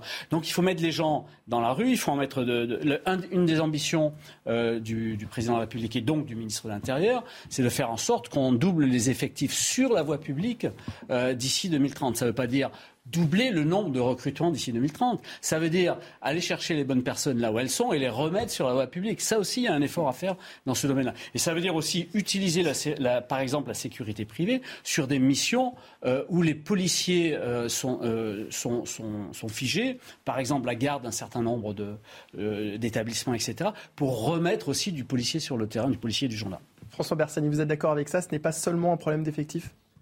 Oui, il y aurait beaucoup, beaucoup à dire. En fait, là, il faut que la sécurité du quotidien, la sécurité intérieure, elle fonctionne sur deux jambes. Il y a la jambe, on va dire, ministère de l'Intérieur et la jambe justice. Parce que, certes, on l'a dit, les policiers travaillent chaque jour dans tous les territoires de France et ultramarins. Mais euh, une fois qu'ils ont euh, arrêté, interpellé, une fois que les officiers de police judiciaire dont je fais partie ont présenté à la justice, ce qu'ils attendent, c'est de ne pas revoir les mêmes individus le lendemain ou, euh, sous, ou sous 30 jours. Et donc que la justice prenne en charge le bébé. Et une fois que la justice a le bébé en main, qu'elle le, le transporte jusqu'à la pénitentiaire. Donc c'est cette chaîne, c'est la fameuse chaîne pénale, on en revient toujours pareil, avec les trois maillons essentiels. Aujourd'hui, on a une embolie qui touche, on a vu avec la paupérisation et de la justice et de la pénitentiaire, avec le manque de place en prison, on a un phénomène d'embolie, ce qui fait que même si nous, on continue à vider euh, l'océan à la petite cuillère, l'océan se remplit. On va marquer une courte pause et on se retrouve bien évidemment dans un instant pour la suite de la belle équipe du week-end et euh, bien évidemment avec le ministre de l'Intérieur, Gérald Darmanin, qui doit s'exprimer dans un instant. À tout de suite sur CNews en direct avec nos invités. De retour sur CNews pour la belle équipe euh, du week-end. Merci de votre euh, fidélité en direct jusqu'à 17h avec autour de la table Jean-Michel Fauvergue, Dominique de Montvalon, François Bersani et Raphaël Steinville. Euh, dans l'actualité de ce samedi, la visite de Gérald Darmanin, le ministre de l'Intérieur, à Lyon. Dix jours après l'agression et le lynchage de trois policiers, le ministre de l'Intérieur s'est rendu à la rencontre notamment des habitants de ce quartier de la Guillotière. Il doit euh, s'exprimer d'une minute à l'autre. On va l'écouter évidemment en direct euh, sur CNews. L'événement est à suivre dans cette émission. Mais d'abord, on va euh, revenir sur les principaux titres de l'actualité. Voici le Flash Info qui vous est présenté par Clémence Barbier.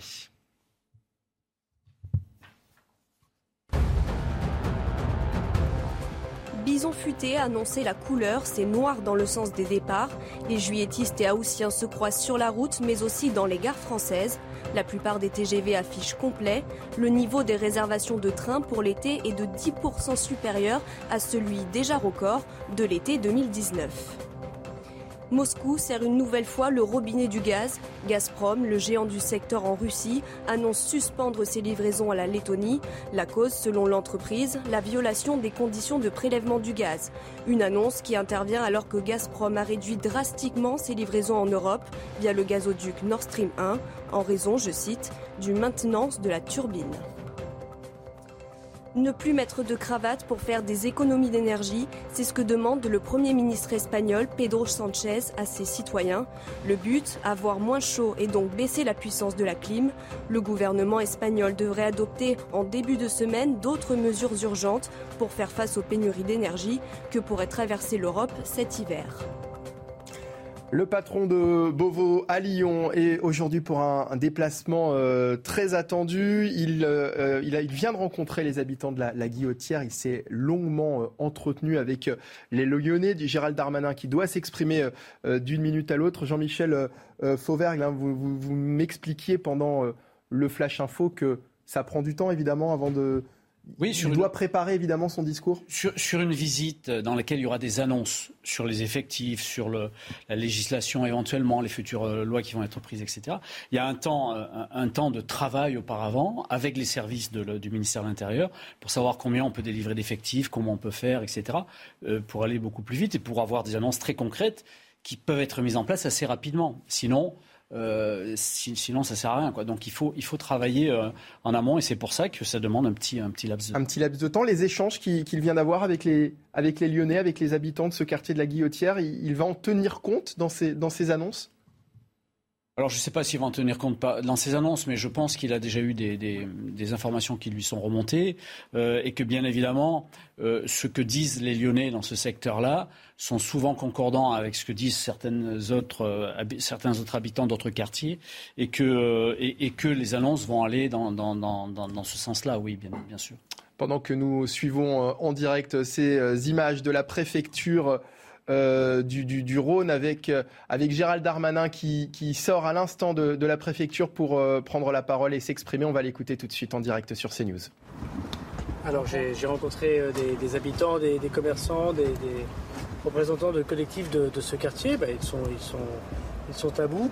Ils sont des difficultés qu'ils connaissent des difficultés de sécurité, même s'ils ont, ils vous le diront peut-être mieux que moi, remercié l'État pour les interventions désormais nombreuses de la police avec cette brigade spécialisés de 30 policiers qui sont sur place. Je pense qu'ils voient qu'on fait de très nombreuses interpellations. Mais je crois qu'ils ont très envie d'abord d'avoir un échange avec leurs élus municipaux. Comme ils m'ont expliqué qu'ils n'avaient pas vu le, monsieur le maire de Lyon depuis, depuis deux ans, je leur propose qu'en septembre, je puisse revenir convier monsieur le maire de Lyon, même si nous sommes à, Lyon, voir comment on peut travailler ensemble, État et, et commune, pour améliorer améliorer les choses. Il y a des choses concrètes que monsieur le maire peut le faire. Euh, prendre un arrêté anti-rassemblement euh, sur la place, mettre davantage de caméras de vidéoprotection, augmenter bien sûr sa, police municipale aussi, faire le droit de préemption pour les, pour les commerces afin de diversifier le, quartier. puis il y a des choses qu'évidemment on peut continuer à faire l'État, je l'ai dit, avec euh, désormais cette unité de force mobile à, demeure à Lyon et singulièrement dans le quartier de la, la Guillotière. Et puis, euh, je pense que ce qui est très important, c'est de pouvoir continuer à travailler euh, et de discuter avec eux, puisqu'ils sont euh, commerçants, ils sont habitants de ces quartiers. Ce qu'ils vivent est évidemment inacceptable. Et donc, je vais écrire à Monsieur le maire de Lyon dès demain pour lui faire part de, mes propositions qu'il pourrait peut-être mettre en place avec la métropole. Je sais qu'il y a des sujets d'urbanisme aussi, des instructions notamment d'immeubles qui empêchent la bonne vie de ce quartier et puis simplement l'intervention des forces de police. Et j'espère que début septembre, on aura l'occasion d'en reparler. Vous demandez des euh, caméras de vidéosurveillance. Vous aimeriez des caméras de vidéosurveillance qui soient reliées au commissariat, ce qui n'est pas le cas à Lyon. Qu'est-ce que ça change concrètement dans la résolution d'enquête? Alors il y a euh, à Lyon des caméras de vidéoprotection qui ont été mises en place par l'ancienne équipe et je voudrais saluer le travail de, Gérard Collomb ici puisqu'il y a plus de 570 caméras de vidéoprotection à Lyon. Mais depuis deux ans, il n'y a plus de caméras de vidéoprotection euh, installées. Le maire a promis un audit. Hein. C'est déjà une discussion qu'on a eue il y a, il y a longtemps. Je suis venu plusieurs fois à Lyon depuis qu'il est maire de Lyon, depuis que je suis ministre de l'Intérieur, et cette audit euh, ne vient toujours pas. Euh, je pense qu'il faut arrêter désormais de, réfléchir et il faut agir. Voilà, il faut installer ces caméras comme dans toutes les villes de France. Ces caméras de vidéoprotection, elles permettent euh, la résolution des enquêtes, elles permettent de trouver les auteurs, et elles permettent aux policiers notamment de faire des télépatrouilles, mais aussi d'intervenir et de mieux guider, notamment la nuit, les équipages de police nationale comme de police municipale euh, d'ailleurs. Ce qu'il n'y a pas à Lyon, c'est que la police nationale n'a pas la main sur ces caméras de vidéoprotection, euh, parce que vous le savez, la compétence des caméras et la compétence du centre de supervision, c'est une compétence municipale. Hein. À part Paris, tout le reste du pays, euh, c'est le maire la maire qui est responsable de l'installation des caméras de vidéoprotection et de la surveillance de ces caméras de vidéoprotection. est ce que nous proposons à de très nombreux maires, et c'est valable dans toutes les grandes villes de France, quelle que soit leur couleur politique, c'est que nous puissions avoir ces images et avoir la main aussi sur ces images, nous, dans la police nationale, parce que quand vous appelez le 17, il faut que l'agent du 17 puisse regarder les images de caméras de vidéoprotection pour comprendre ce que veut la personne, mais aussi pour résoudre un certain nombre de problèmes structurels quand il y a une délinquance très forte, comme c'est le cas à la guillotière, fait de trafic de stupes ou, de sortie, par exemple, des transports euh, en commun. Et donc, euh, j'ai déjà proposé à M. le maire de Lyon, mais je veux ici revenir avec un esprit constructif, d'avoir davantage de caméras de vidéoprotection. L'État, d'ailleurs, euh, en paye la moitié du coût. Hein, c'est vraiment important, ce n'est pas une question budgétaire. L'État en paye la moitié du coût. Et deuxièmement, que l'on puisse avoir la main sur ces caméras de vidéoprotection. L'État est aussi prêt à participer à ça. Moi, je vois qu'à Villeurbanne, une ville qui, n'est pas soutenue par un maire qui soutient le gouvernement, il y a quelques semaines seulement, ils viennent de connecter euh, au 17 à la police nationale les caméras de Villeurbanne et euh, la possibilité pour euh, les policiers de faire ce travail avec Villeurbanne. Ben voilà, un maire qui ne soutient pas le gouvernement, très pragmatique, qui aime la sécurité et aime les policiers et qui veut de l'ordre dans sa ville. Moi, je propose au maire de Lyon, qui est une grande ville, la deuxième grande ville de France, de pouvoir faire pareil. Justement, le maire de Lyon a décidé de boycotter euh, ce rendez-vous, ce déplacement. Déjà, quelle est votre réaction? Euh, Est-ce que le lien est rompu avec euh, le maire de Lyon écologiste? Et vous dites que le maire de Villeurbanne socialiste aime la police et la sécurité. Est-ce à dire que le maire de Lyon n'aime ni la police ni la sécurité? D'abord, moi, je suis pas là pour faire des procès d'intention. Peut-être que Monsieur le maire de Lyon est en, vacances. Hein, je ne sais pas. J'ai pas eu d'échange avec lui. Il m'a pas non plus euh, appelé. Donc, s'il est en congé, moi, je le respecte euh, bien volontiers. J'ai été maire d'une commune. Voilà. J'ai été maire aussi dans des moments où je ne soutenais pas le gouvernement. J'ai toujours été là. D'abord, quand mes habitants avaient des difficultés et quand tous les ministres de la République, quels qu'ils soient, quelle que soit leur fonction, venaient dans ma commune. D'abord, parce que c'est souvent un moyen de faire porter des dossiers et de dire, euh, y compris devant la presse, parfois nos désaccords. Je pense que les absents ont toujours tort. Voilà. Et je pense que ça a été très, très regretté. Et le pire, ce qui m'a fait de la peine, vous voyez, c'est, pour répondre totalement à votre question, c'est les policiers. Parce que moi, je veux dire, les policiers de la République, c'est des enfants des classes populaires, c'est des enfants de, fonctionnaires, de, commerçants. C'est rarement les enfants du 440 qui sont euh, policiers gardiens de la paix, surtout dans les interventions de police nationale comme ils le font très courageusement à la guillotière. Ben, que le maire ne soit pas là pour euh, les encourager. Moi, j'étais voir les policiers blessés quand même, hein, dont les images étaient extrêmement violentes. Voilà, ça c'est difficile pour eux de ne pas se sentir soutenir par leur mère, euh, par, les, pouvoirs publics. Voilà. Donc je pense que M. le maire de Lyon a fait une grave erreur voilà, de, ne pas être, pas être présent. Maintenant, il fait ce qu'il souhaite. Je suis totalement à sa disposition. Il a d'ailleurs mon numéro de téléphone portable. Je le reçois quand il veut euh, parce que c'est un maire d'une très grande ville. Voilà, et je le fais d'ailleurs pour tous les élus de la République parce que c'est les Lyonnais. Euh, je reçois quand il veut Place Beauvau et je viens quand il me le demande à Lyon. Et je vais revenir en septembre revoir de nouveau les policiers, revoir les habitants. J'aurai l'occasion de faire d'autres choses ici à Lyon. Je suis venu plusieurs fois à Lyon et je lui ai proposé cette rencontre. Moi, je, ne suis pas candidat aux élections à Lyon, donc il n'a pas de crainte à avoir. Moi, je suis là pour que les choses aillent mieux. Et euh, partout où je vais, vous savez, euh, voilà, on a un échange. Et puis quand il n'y a pas de maire, il y a le premier adjoint. Euh, je travaille avec la maire de Lille, avec le maire de Marseille, avec le maire de Bordeaux, avec des maires qui ne sont pas de ma couleur politique, et ça se passe très bien. On a parfois des désaccords. Vous en êtes parfois les arbitres, si j'ose dire, médiatiques. Mais ne pas venir voir les habitants, c'est déjà un peu choquant, mais ne pas venir voir les policiers, j'étais triste pour les policiers que le maire ne vienne pas.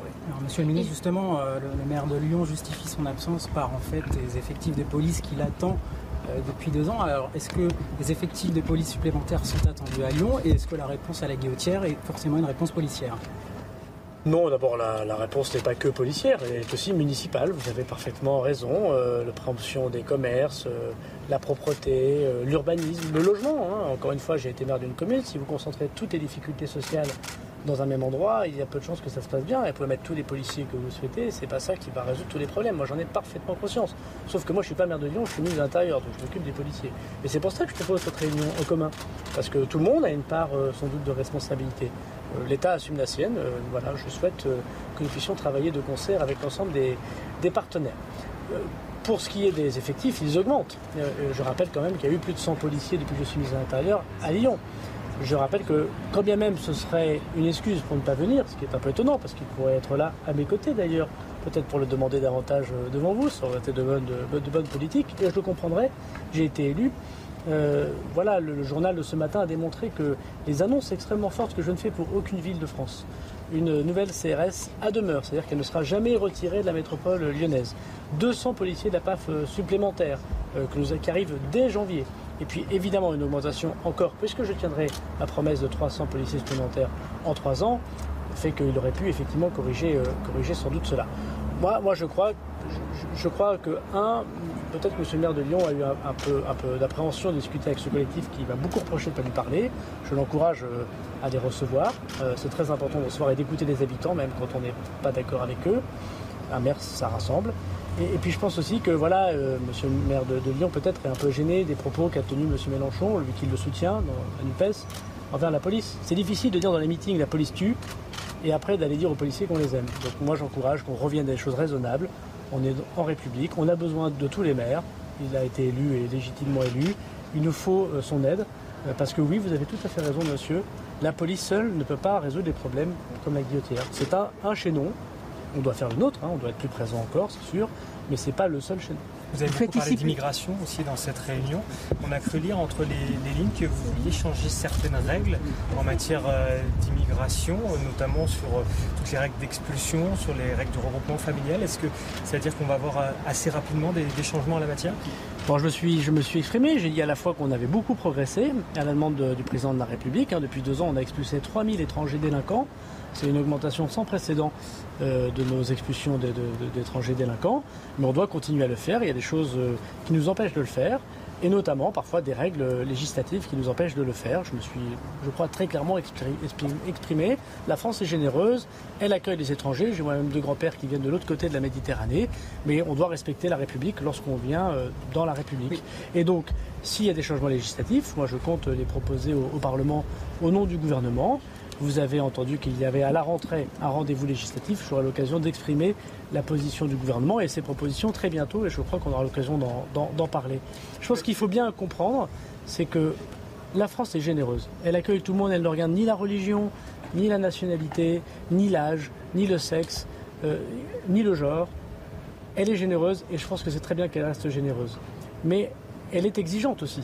Et la fermeté, c'est qu'on ne peut pas accepter des gens qui soient des criminels sur notre sol, qui trafiquent euh, des stupéfiants, qui s'en prennent à des policiers, qui sont euh, responsables de violences conjugales. Donc je pense que ça, c'est le bon sens français qui considère à dire que tout le monde peut venir sur le sol national à condition qu'il respecte euh, notre drapeau et nos règles. Je ne vois pas ce qu'il y a de choquant. Il y a des choses qui nous empêchent désormais d'appliquer totalement cette politique et je crois qu'en bon sens et en pleine discussion républicaine, on aura l'occasion, euh, je l'espère, de donner plus de moyens à la police de la République. Vous dites que vous faites plus à Lyon qu'ailleurs en France, c'est-à-dire que la situation se dégrade davantage ici oui, la situation à Lyon de la sécurité n'est pas bonne. Elle se dégrade plus qu'ailleurs Je constate euh, bah, à, Lyon, il y a euh, aujourd'hui une difficulté. hier, c'était les Dalton. il y a eu des événements d'ordre public extrêmement graves ici à Lyon. Il y a des chiffres de la délinquance qu'on ne retrouve pas dans d'autres communes. Et pourtant, euh, bah, je le redire en saluant le travail euh, euh, de Gérard Collomb, s'il y a toujours eu des quartiers difficiles, évidemment, dans une grande métropole, Lyon n'était pas connu pour être une ville de, délinquance. Donc je pense qu'il y a quelque chose qui relève aussi effectivement de la prise en main, la prise en main locale. Voilà. Donc moi je suis là pour aider la ville de Lyon. J'y mets beaucoup de moyens à la demande du président de la République et de la Première ministre. Je suis tout à fait prêt à revenir et de revenir souvent. On obtient des résultats lorsque tout le monde y travaille ensemble. Je veux le redire à Marseille. Hein, ça fait un an que j'y vais euh, tous les mois et demi.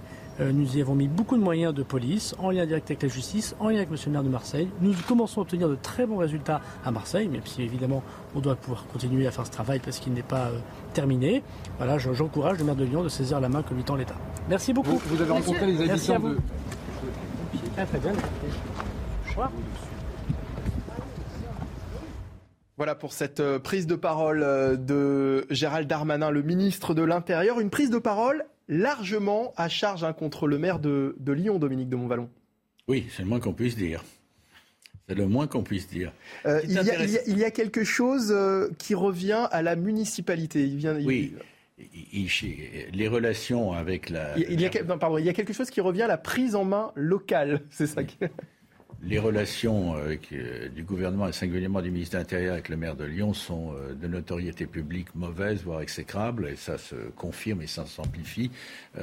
le comportement du maire n'arrange en rien. Mais enfin bon, si vous permettez, ce qui m'a beaucoup frappé dans les propos tenus, encore une fois, comme on l'a dit tout à l'heure, sous réserve de le vérifier le jour venu au Parlement, c'est que en dehors de, la présence euh, complètement logique du ministre de l'Intérieur dans un, quartier qui est, et dans une ville et dans un quartier qui a été l'objet d'une agression scandaleuse contre, euh, euh, trois policiers, c'est que on voit se dessiner, on verra, on voit se dessiner du côté du gouvernement, en l'occurrence incarné par Gérald Darmanin, un tournant une inflexion, je veux dire, une inflexion forte hein, euh, politico-idéologique. Hein. Je veux dire maintenant, euh, le problème de la sécurité et, derrière la façon de, concrètement de s'attaquer à des problèmes que certains soulevaient mais qui n'étaient globalement été mis sous le tapis, etc., devient maintenant une priorité, pas la priorité des priorités. Il y a d'autres choses aussi pour que les Français puissent vivre, manger, euh, résister à.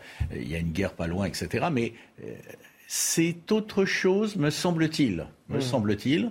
C'est autre chose qu'une simple intervention ponctuelle, comme on en a connu beaucoup ces derniers mois, du ministre de l'Intérieur, parce qu'il s'était passé tel incident, tel drame ou telle tragédie, etc., ou tel incendie dans un autre registre. Hein.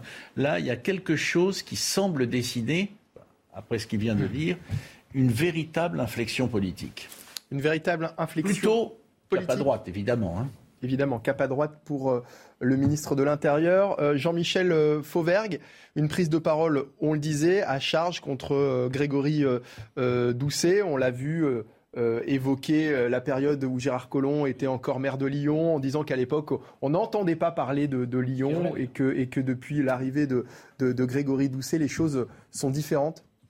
Oui, mais le maire, le maire actuel de Lyon a bien attendu la, la perche pour se, pour se faire battre quand même, euh, avec son, son, refus de venir. C'est vrai que c'est... Les absents ont toujours tort. Euh, oui, c'est incohérent, c'est incohérent et c'est mal joué parce qu'effectivement, face aux journalistes, il aurait pu euh, défendre son côté de, de, de sa, sa, vision, sa vision globale des choses. mais mais un, un, discours quand même qui, qui va de, de l'émotion d'ailleurs pourquoi le maire ne va-t-il pas voir les policiers qui risquent leur vie, qui ne sont pas issus de, de, de, de, grandes familles du CAC 40, du CAC 40 effectivement. Il a, il a raison, il a raison là-dessus. Pourquoi le maire ne, va, ne va-t-il pas les voir? Donc ça va de l'émotion, mais c'est aussi un discours, un discours très technique et qui se veut constructif, je, je, je, je pense. Hein. il parle beaucoup des caméras, il parle d'un dossier qu'il connaît bien, les, les, les caméras. Ah il, il, sait que les caméras, les caméras, ça, ne, ça n'est pas obligatoirement les caméras de la, la municipalité, d'ailleurs, qui sont euh, financées par un, un, fonds interministériel, le FIPD. Euh, euh, oui, il a, il a, pointé du doigt le, le fait que le, la police nationale n'avait pas accès oui, aux, aux, aux, aux caméras de surveillance. Oui, sachez que c'est le cas, c'est le cas à peu près partout. Euh, les caméras, elles Sauf sont. à Villeurbanne, si j'ai bien sont, compris. Les caméras sont visionnées dans un CSU, un centre de, de, de sur, supervision euh, urbaine, mais dans beaucoup, beaucoup de villes, ce CSU qui est municipal euh, bascule à un certain moment. Les policiers nationaux peuvent prendre la main. Et c'est important parce qu'on peut suivre un flagrant délit et on peut donc euh, orienter ces patrouilles, qu'elles soient municipales ou qu'elles soient nationales. Et souvent, d'ailleurs, policiers municipaux et policiers nationaux interviennent en même temps grâce à ça. On va retrouver Marine Sabourin qui est sur place avec euh, euh, Sacha Baron pour, euh, qui a suivi évidemment l'intervention du ministre de, l'Intérieur devant cette préfecture euh, du Rhône. Marine Sabourin, quel est le, sentiment des Lyonnais après cette intervention du ministre de l'Intérieur? Alors difficile de savoir le sentiment des Lyonnais parce qu'en fait ils sont protégés, ils ne pourront pas parler à la presse puisqu'ils ont peur évidemment des représailles dans le quartier de la Guillotière. En tout cas ce qu'on sait c'est qu'il y avait environ une dizaine d'habitants, des habitants qui sont pour la plupart membres de la Guillotière en colère, un collectif qui, qui a été mis en place il y a plusieurs années déjà. Et donc ces habitants eh bien, ils ont dit à Gérald Darmanin qu'ils en avaient marre, qu'ils avaient peur, qu'ils étaient inquiets pour leur avenir. Et puis la plupart sont là depuis plusieurs dizaines d'années. Donc ils ont expliqué à Gérald Darmanin qu'ils voyaient que leur quartier, eh il s'était détérioré d'année en année et que la municipalité de Lyon n'agissait pas, donc ils étaient particulièrement inquiets. Alors Gérald Darmanin a tenté de les rassurer en leur disant qu'ils allaient augmenter le budget pour les caméras, il allait augmenter le nombre de policiers, d'effectifs de police à Lyon et surtout dans le quartier de la Guillotière. Et puis il a aussi expliqué qu'il n'était pas, qu'il pas allé dans le quartier de la Guillotière, et bien parce qu'il ne voulait pas réagir à chaud au lendemain de l'agression, d'une nouvelle agression d'un policier et qui ne voulait pas eh bien, euh, être en, en présence d'autant de, journalistes. Oui, donc ça, ce sont les, échanges hein, de, Gérald Darmanin avec les, habitants euh, de la Guillotière des échanges qui ont eu lieu avant euh, sa prise de parole. Concernant le sentiment des, Lyonnais après cette visite du, du ministre de l'Intérieur, est-ce qu'ils étaient contents en tous les cas que le ministre ait fait le déplacement selon vous? Alors oui, euh, ils étaient émus de voir euh, qu'enfin euh, le quartier de la Guillotière était pris au sérieux. Ils ont dit voilà, il y avait une, habitante qui expliquait qu'elle a rencontré enfin un ministre, enfin quelqu'un qui pouvait l'écouter, elle pouvait enfin confier eh bien, ce qui se passait dans son quartier puisque ça fait des années qu'elle n'ose plus sortir de chez elle et que ça s'empire en fait d'année en année. Merci beaucoup. Marine Sabourin avec Sacha Robin euh, devant la, la, préfecture du Rhône après cette intervention du, du ministre de l'Intérieur. Euh, Raphaël euh, Steinville, on, on, évoquait tout à l'heure avec Jean-Michel Fauvergue ce, cette problématique des caméras de surveillance, que, problématique que le ministre de l'Intérieur a, a, a, a, pointé du doigt en, en expliquant qu'il y avait un manque effectivement de, de, caméras de surveillance, que le, le, ministre, le ministère de l'Intérieur allait investir dans, dans, ce domaine, mais finalement que le, le nombre de caméras n'était pas le seul problème. Oui, parce que d'abord, il, a souligné qu'il y avait déjà un certain nombre de caméras qui existaient et qui étaient euh, le résultat de la, politique menée par Gérard Collomb euh, avant que Grégory euh, Doucet ne, ne l'emporte. donc, il y a un certain nombre de caméras qui n'ont pas été renouvelées ou en tout cas, il n'y a pas eu de caméras supplémentaires. Ce que propose Gérald Darmanin, c'est d'une part de d'aider euh, la municipalité euh, par le par le biais de ce fonds dont, dont vous parliez. Euh, je crois que c'est 50% de, de, de des, des, caméras qui sont des vidéos qui sont prises en charge par par l'État directement. Euh, donc il, il, a mis le point, l'accent sur la nécessité pour pour Lyon, mais finalement euh, quasiment toutes les villes de, de France qui sont aujourd'hui également confrontées à une, une délinquance qui qui qui, qui nécessite que ces, ces villes se dotent euh, lourdement, j'ai envie de dire, de, de, ces systèmes de vidéosurveillance. Dominique de Montvalon? Moi, ce qui m'a frappé, dans, je ne suis pas du tout technicien, mais euh, dans la suite de ce que tu viens de dire à l'instant, c'est euh, il a insisté lourdement euh, sur le fait qu'il souhaitait que la police à Lyon, mais aussi ailleurs, que la police nationale ait accès aux images. Euh, c'est un point, euh, j'avoue, dans mon, mon ignorance que je ne savais pas que dans la plupart des cas, euh, ce n'était pas le cas et que les policiers nationaux n'avaient pas accès aux images qui étaient étaient par les policiers municipaux. C'est bien ça. Oui, oui, c'est ça. pardon, je parle du fait. Oui, oui non, par, défaut. Ça m'a beaucoup frappé. Par défaut, les images donc, de vidéoprotection qui sont donc captés par les centres de supervision urbain donc des communes euh, restent dans ces centres de supervision urbain municipaux et à la demande de soit des, commissariats ou des préfectures, on, a un déport dans les commissariats de police déjà pour les lever de doute, pour éviter que quand on a des appels 17 police secours nous signalant un problème, on envoie éventuellement une patrouille pour rien avec un danger pour lever par exemple le fait euh, de possible guet-apens ou embuscade, donc ça sert à ça. Et puis ça sert aussi après à emmener des forces nécessaires, pas plus, pas moins que ce qu'il faut. Donc c'est important d'avoir en effet ce, départ. Mais la caméra de, enfin la vidéoprotection ne sera jamais euh, un produit miracle parce que euh, une fois qu'on a les images, encore faut-il les mmh. exploiter, les, traiter et envoyer des forces dessus. On y reviendra euh, dans un instant, évidemment. On va poursuivre nos discussions autour de cette visite de Gérald Darmanin à Lyon pour la, la suite de la belle équipe du week-end. Dans un instant, juste après la pub, restez avec nous.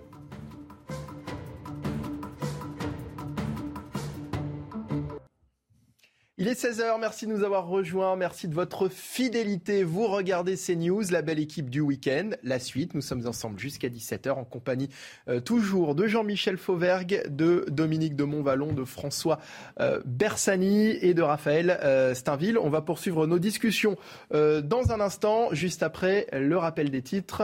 C'est à vous, Clémence Barbier. En Espagne, une deuxième personne contaminée par la variole du singe est décédée. La veille, le premier décès d'une personne infectée par le virus avait été recensé dans le pays. Pour le moment, le ministère de la Santé espagnol ne précise ni la cause ni la date du décès. À quelques heures d'intervalle, un homme de 41 ans, porteur de la variole, est aussi décédé au Brésil. En Ukraine, le bombardement d'une prison fait plus de 50 morts dans une région séparatiste de l'Est du pays. C'est un crime de guerre russe délibéré selon le président ukrainien Volodymyr Zelensky. Moscou déclare de son côté que ce sont les forces ukrainiennes qui sont à l'origine de cette frappe sur cette prison renfermant des soldats ukrainiens, une version démentie par Kiev après les incendies qui ont ravagé plusieurs milliers d'hectares en France et notamment en Gironde, le ministre du Travail, Olivier Dussopt, a annoncé que les entreprises sinistrées, notamment les campings, seront aidées financièrement.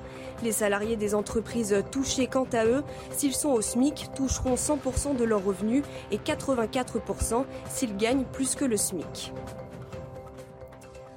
La patience est de mise pour les automobilistes qui partent en vacances aujourd'hui. En ce grand week-end de chassé croisé entre juilletistes et haussiens, un pic de plus de 860 km de bouchons cumulés a été enregistré peu avant midi. En direction du sud, le temps de parcours Lyon-Orange était de 5h20 au lieu d'1h30. Et dans l'actualité également, la France insoumise a saisi le Conseil constitutionnel pour s'opposer à une proposition de loi adoptée mercredi dernier euh, par le Sénat, une loi qui permet de retirer des contenus à caractère terroriste en, ligne en moins d'une heure. Mais qu'est-ce qu'un contenu à caractère terroriste en ligne? On écoute les explications de Michael Dos Santos et on en parle ensemble juste après. Pour l'Union européenne, la notion est euh, assez vaste. Elle considère euh, comme euh, contenu à caractère terroriste en ligne les textes, les images, les audios ou encore les vidéos qui incitent à commettre un acte terroriste, à donner des instructions sur la manière de les commettre, à solliciter la participation à des groupes terroristes ou encore à glorifier des activités terroristes. Aujourd'hui, ces nouvelles règles de l'Union européenne sont nécessaires pour empêcher ces mêmes terroristes de diffuser de la propagande propagande, d'informer sur la fabrication d'explosifs et d'armes, d'inciter des acteurs solitaires à commettre des actes ou encore à faire de la publicité de leurs activités et de les diffuser en direct. Petite particularité de ce règlement européen du 29 avril 2021, euh, il exclut euh, le matériel éducatif, journalistique, artistique ou encore diffusé à des fins de sensibilisation. Voilà pour ce qui est de la réglementation euh, européenne, hein, euh, pour euh, ce qui est jugé donc comme étant du, du, contenu à caractère terroriste. Samia Maktouf nous a rejoint, avocate. Bonjour. Bonjour, bonjour à tout le monde. Vous avez notamment défendu plusieurs victimes des attentats du 13 novembre. C'est donc un sujet que vous connaissez bien euh, tout à fait, et bien entendu, c'est euh, tout à fait louable euh, de, de, lutter efficacement et d'apprendre de nos erreurs pour permettre la sécurité de l'ensemble de nos citoyens sur l'ensemble du territoire français et au-delà.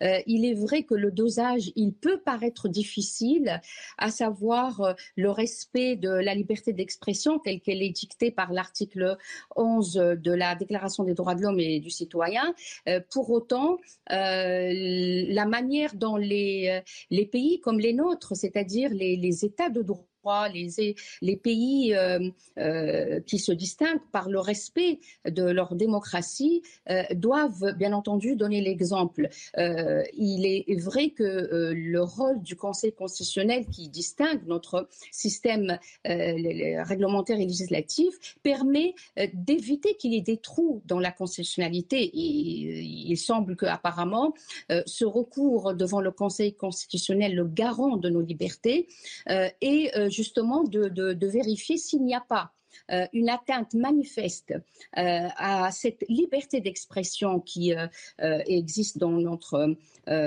Constitution, puisqu'elle est dans le bloc de constitutionnalité. Et il est vrai qu'il faudrait en, tout cas s'assurer par le, garant, le premier garant de notre État de droit, qui est le Conseil constitutionnel. Maintenant, plusieurs questions se posent. Certaines ont été déjà posées par votre euh, plateau sur d'autres questions similaires de sécurité euh, et également par votre reportage. D'abord, le caractère terroriste. Aujourd'hui, nous n'avons pas de définition internationale ou en tout cas commune à l'ensemble des des pays, parce que le, terrorisme se combat non seulement sur notre territoire, mais également au-delà de nos frontières. Alors, qu'est-ce qu'un, qu'est-ce que une communication à caractère terroriste. Euh, Bien entendu qu'il euh, il, y a des choses qui sont tout à fait aisées à, reconnaître et il est important de les, enlever et qu'ils n'apparaissent pas sur, la toile parce qu'elles sont de nature à au-delà de, l'auteur même de, ces, euh, euh, propos haineux et euh, terroristes, ils peuvent encourager d'autres à, les suivre.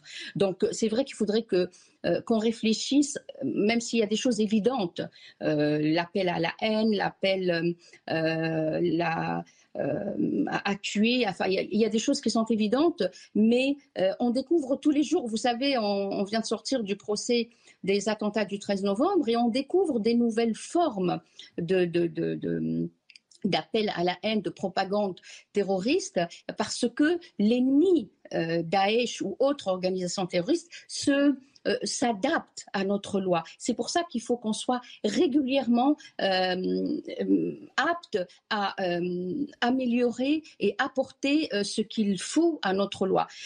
Autre réflexion que je voudrais en tant qu'avocate soumettre, c'est le fait que les injonctions, même si euh, celui qui est au cœur, enfin l'organisme qui est au, cœur du dispositif, c'est l'ARCOM, il est important euh, de relever, en tout cas pour moi en tant euh, qu'avocate, que la censure est administrative et ne passe pas par une, une décision de, judiciaire. Donc il est vrai que ça appelle à, certaines garanties à prendre, à des garde-fous. Euh, pour autant, et je me dois de vous dire que notre système judiciaire aujourd'hui prévoit plusieurs moyens. Euh, que ce soit par l'ARCOM, dont le, le, pouvoir a été accru par cette proposition de loi qui n'est pas encore votée, mais qui a vraisemblablement toute chance d'aboutir.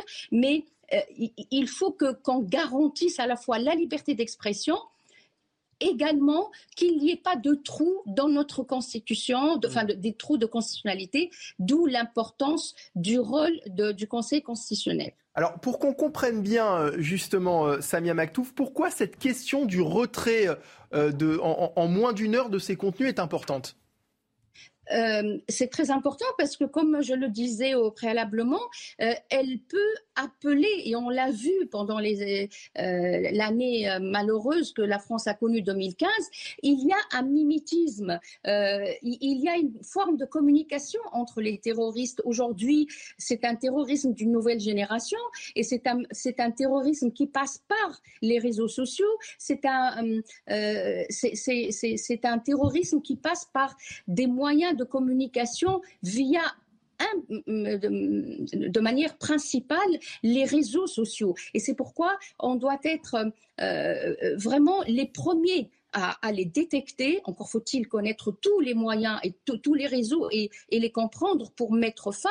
Euh, et parce que malheureusement, on a bien vu euh, plusieurs attentats terroristes, ils ont été déclenchés parce qu'il y a eu des communications presque hmm. codées entre les, ces terroristes, parce que les, les, les, les les, les, fans euh, de l'organisation terroriste Daesh, par exemple, euh, communiquent via des, euh, des, des, plateformes connues par notre République et contre laquelle la République lutte éternellement et tous les jours. Je voudrais rappeler le, le il y a une, une, cellule au sein du, du, du, par, de, de, du parquet antiterroriste constituée par des magistrats qui est à, à l'affût de tout ce qui est communication hmm. terroriste ou haineuse.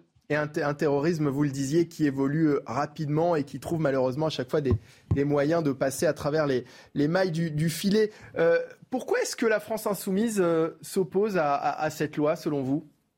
Bah, écoutez, ce que j'ai compris, euh, c'est que euh, euh, la France insoumise considère que cette proposition de loi, elle n'est pas encore votée, porte atteinte de manière manifeste à la liberté d'expression et de communication garantie par notre Constitution. parce qu'en fait, il y aurait, il y aurait une injonction d'abord donnée à une administration et non pas un juge pour que pour qu'elle soit éliminée dans un délai d'une heure. Et hmm. donc le contrôle se fait a priori et non a posteriori. Oui, parce que ça veut dire de, de, de passer outre les validations juridiques, notamment. Tout à fait. Euh, voilà, donc euh, c'est ça qui peut, euh, qui peut éventuellement poser problème. Raphaël Steinville, la France insoumise qui s'oppose à, à, à, ce type de loi, selon vous? Bah, ça ne me surprend guère d'une certaine manière. Euh, alors, euh, bien sûr qu'ils euh, ont raison d'être vigilants quant à leur volonté de, préserver la liberté d'expression, mais précisément le, texte de loi s'attaque à, l'un des dangers majeurs qui aujourd'hui concerne nos démocraties, qui est le terrorisme.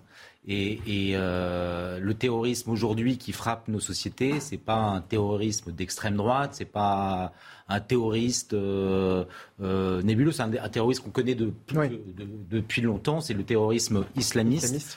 Et, je pense que les accointances de, on va dire de la Nupes avec un certain nombre d'organisations musulmanes font qu'ils ont un une, sorte de prévention euh, à, leur égard et, euh, ça, me paraît d'autant plus choquant qu'il y a encore quelques jours, Gérald Darmanin a annoncé l'expulsion d'un imam radicalisé euh, connu pour ses prêches antisémites, ses, ses appels au meurtre. Et typiquement ça, ça rentrerait euh, c'est, les prêches de ce, de ce genre de, euh, d'imams radicalisés ne devraient même pas être disponibles sur YouTube. Il se trouve que lui, il a 170 000 abonnés. Euh, on, devrait, on devrait pouvoir supprimer cette chaîne. Et, moi, je, je m'étonne euh, de, la réaction euh, très spontanée de, la NUPES et ce qu'elle trahit finalement. Alors la NUPES, la France insoumise, euh, concernant cette réaction qui peut effectivement paraître douteuse, après, dans les faits finalement, l'idée de supprimer en moins d'une heure un contenu publié sur Internet, ça voudrait dire que ce serait aux plateformes elles-mêmes de, prendre la décision de, de, juger si un contenu doit être supprimé ou non, François Bersani. Oui, mais alors c'est un peu étonnant de s'attaquer à cette proposition euh, sur des propos quand même qui sont très spécifiques, hein, liés à du terrorisme, même si l'avocate euh, qu'on a entendu expliquait que la notion de terrorisme était en tout cas avec des contours un peu, un peu flous. Il faut quand même rappeler qu'aujourd'hui, des propos beaucoup plus véniels ou sont l'objet de suppression et de purge sans accord d'un juge par des modérateurs sur les différentes plateformes. Vous diffusez des photos de personnes nues, vous hmm. prononcez des propos insultants, vous pouvez déjà avoir vos contenus qui sont supprimés, purgés des différents réseaux sociaux. Et là, on n'est pas passé par un juge. Donc, alors que c'est beaucoup plus sévère, on va dire actuellement, sur des des choses anodines entre guillemets. Après, c'est plus, facile, c'est, plus facile d'identifier une photo nue que de, juger si un contenu est terroriste ou non. Bah, je ne sais pas, dans l'infographie que vous aviez mentionné, vous, vous expliquiez, enfin, il était listé, on va dire, des, des, cas prévus, comme demander à, aller participer à une association. Enfin, voilà, il y a quand même des choses qui semblent un peu, qui semblent évidentes. évidentes. Donc, si on est plus ferme avec des choses plus anodines et qu'on, et qu'on se bat sur des choses comme le terrorisme, je reste étonné, mais après. Hein. Maître euh, Mactouf, en France, la loi euh, Avia avait déjà tenté d'envisager un retrait euh, de ces contenus haineux. C'était en, 2020. La mesure avait été censurée par le, Conseil constitutionnel qui pourrait finalement donner raison à la France insoumise moi, il ne s'agit pas de donner raison ou pas à quiconque. Vous savez, nous sommes en train de parler d'un sujet extrêmement grave. C'est la gangrène de notre société, ce terrorisme euh, islamiste ou euh, en tout cas d'inspiration daeshiste qui euh, n'a ni foi ni loi. Je veux dire, hmm. c'est extrêmement grave. Nous parlons de choses graves. Et contre de choses graves, il faut lutter par tout moyen. Moi, je considère tout à fait logique que c'est que c'est euh, communication à caractère terroriste euh, euh, soit enlevée, mais je dirais même immédiatement. Et on l'a vu dans le, dans le cadre de la dramatique affaire du terroriste Mohamed Merah, où il a fallu, c'était une course contre la montre pour enlever tous les, contenus terroristes qui considéraient comme héros ce terroriste Merah. Donc une heure, c'est presque beaucoup, vous savez, pour que ça gangrène et que ça influence des, des, des, des personnes qui, qui n'attendent qu'à boire du sang et qu'à faire couler du sang. Donc c'est un sujet extrêmement grave qui devrait, à mon sens, fédérer l'ensemble de notre nation tant il est grave. Maintenant, je parlais du caractère terroriste. Il est évident qu'il y a des, des, des choses clair. Je veux dire, il n'y a, pas, a pas moyen de, discuter hmm. tant la communication est haineuse et caractère terroriste par évidence. En revanche, il faudrait que euh, qu'on s'attaque, mais tous ensemble. Je parlais tout à l'heure de l'ARCOM, je parlais de la cellule de veille au sein du parquet antiterroriste, je parle des magistrats, je parle de, de toutes ces entités. C'est un travail en commun, c'est un travail qui doit être fait la main de la main pour éviter, parce que même une heure, c'est beaucoup trop c'est beaucoup trop. Tant, ces, terroristes, ces ennemis de notre démocratie et de la République veulent faire couler du sang. Maître Mactouf, l'auteur de cette loi de 2020, Laetitia Avia, était justement l'invité de, de Midi News tout à l'heure sur notre antenne. Elle a rappelé, comme vous venez de le faire, l'importance de faire adopter euh, ce texte. On va l'écouter. Il y a de toute évidence un avant et un après Samuel Paty dans la prise de conscience généralisée euh, de ce que euh, peut euh, générer en fait les usages d'Internet. Ce que, ce terrible attentat nous a bien montré, c'est que Internet peut être utilisé à la fois comme un lieu de d'endoctrinement, de radicalisation, comme un lieu également euh, de réalisation d'actes terroristes, notamment lorsqu'ils sont filmés en direct. On l'a vu, on l'avait vu auparavant avec les attentats de Christchurch, et puis comme un lieu de revendication aussi de ces euh, de ces attentats. Voilà, Laetitia Avia, c'était dans Midi News tout à l'heure sur notre antenne. Une réaction, Samia Maktouf?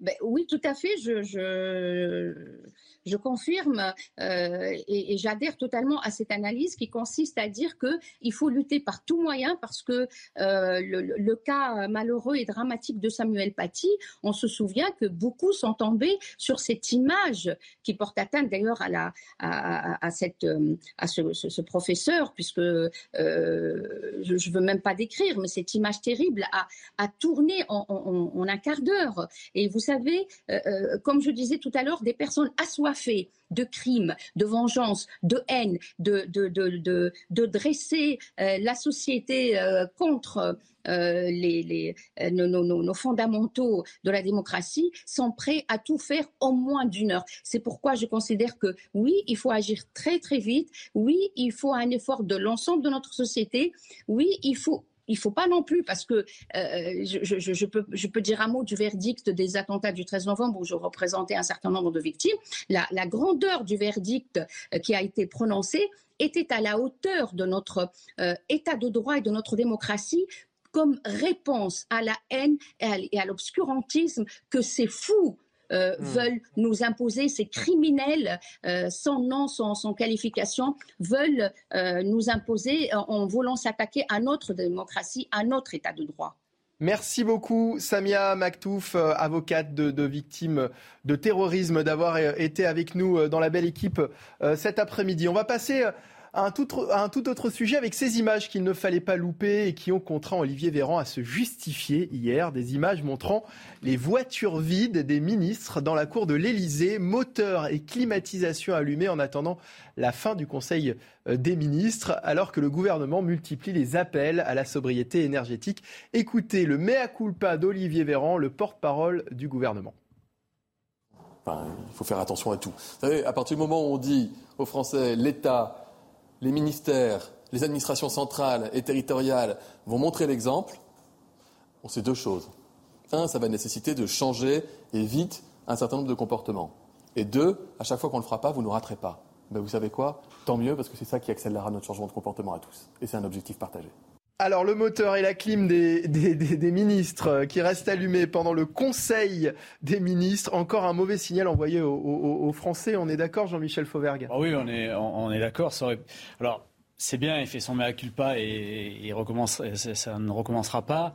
Mais euh, il aurait pu anticiper. Euh, ça fait, ça fait. Vous croyez vraiment que ça, recommencera pas J'espère, je, l'espère en tout cas. Mais, euh, mais si, ça, si ça recommence, effectivement, c'est une bonne chose que vous soyez là, vous journalistes, pour le, pour le dénoncer. Mais il aurait pu anticiper. On parle de ça depuis depuis 15 jours, depuis plus que ça même d'ailleurs. Il aurait pu anticiper et, et, et lui, lui et ses chauffeurs et, hmm. les gens qui sont euh, aux commandes de la voiture. Donc, euh, ça, c'est un mauvais pas. Dominique de Montvalon Ça vous fait réagir? Oui, je, trouve ça parfaitement. Euh, je ne veux pas dire insupportable, mais parfaitement sot, cette, la situation qui a prévalu. Je suis, je, pense que ça ne se reproduira pas. En tout cas, oui, parce qu'en fait, je le pense, mais je pense aussi que que Véran, Olivier Véran euh, ne nous avait pas habitués à, un certain humour, c'était pas sa marque de fabrique, et à une capacité à réagir sur le coup comme ça. Il a bien fait, il a, il a très bien fait. Oui, parce que les, un petit coup de chapeau, une bévue, mais un petit coup de chapeau sur la façon de tenter de limiter la casse. Les chauffeurs des, des ministres restent dans les véhicules la clim allumée en attendant le retour des ministres, alors qu'à l'Élysée, il y a une pièce hein, prévue euh, justement pour les chauffeurs avec euh, avec euh, café et tout ce qui va bien, donc ils ne sont pas obligés de les, attendre dans, dans, la voiture, Raphaël Saint-Ville. Oui, on, assiste aux mêmes scènes à l'Assemblée nationale et au Sénat lorsque les ministres se rendent aux, questions au gouvernement. Donc je crois que c'était à l'époque, en 2019, François Ruffin qui avait filmé d'ailleurs ces, ces voitures avec euh, la clim qui, et les moteurs qui, euh, qui tournaient, qui avaient interpellé un certain nombre de ministres, et notamment euh, parce que je, il avait fait cette séquence au moment où, où François de Rugy, qui était ministre de, de l'écologie, tenait des grands discours pour avoir des, des actions surtout, et, et, donc il y avait un hiatus forcément entre la vertu que professait François de Rugy dans, dans l'hémicycle et ce qu'il trouvait à l'extérieur. Donc c'est quelque chose qui est depuis très longtemps. Je ne suis pas sûr que malheureusement et, malgré la sobriété euh, à laquelle le, gouvernement nous appelle, on ne retrouve pas euh, euh, ce, genre de situation parce que c'est presque ancré dans c'est une institution. Alors peut-être qu'ils arriveront à, revoir les, choses, mais François Bersani, ça vous fait réagir ça? Oui, ça me fait réagir parce que bon, la, plupart de ces chauffeurs et, également les officiers de sécurité qui sont dans ces véhicules sont des policiers nationaux pour euh, la plupart d'entre eux.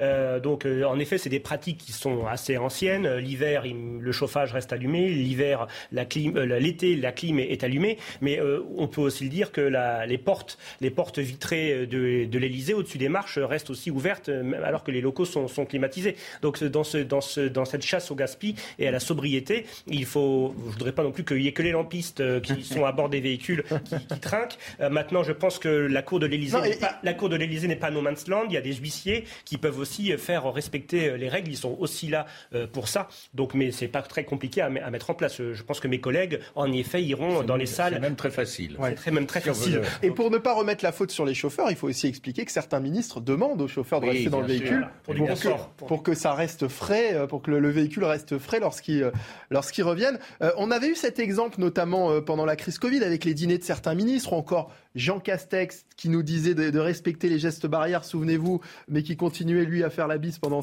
ses, déplacements. Faites ce que je dis, mais pas ce que je fais, ça passe plus ça pour, euh, pour les Français, Dominique de Montvalon? Ah, maintenant, on est invité fortement, j'allais dire violemment, non, fortement à la sobriété, puis les temps changent.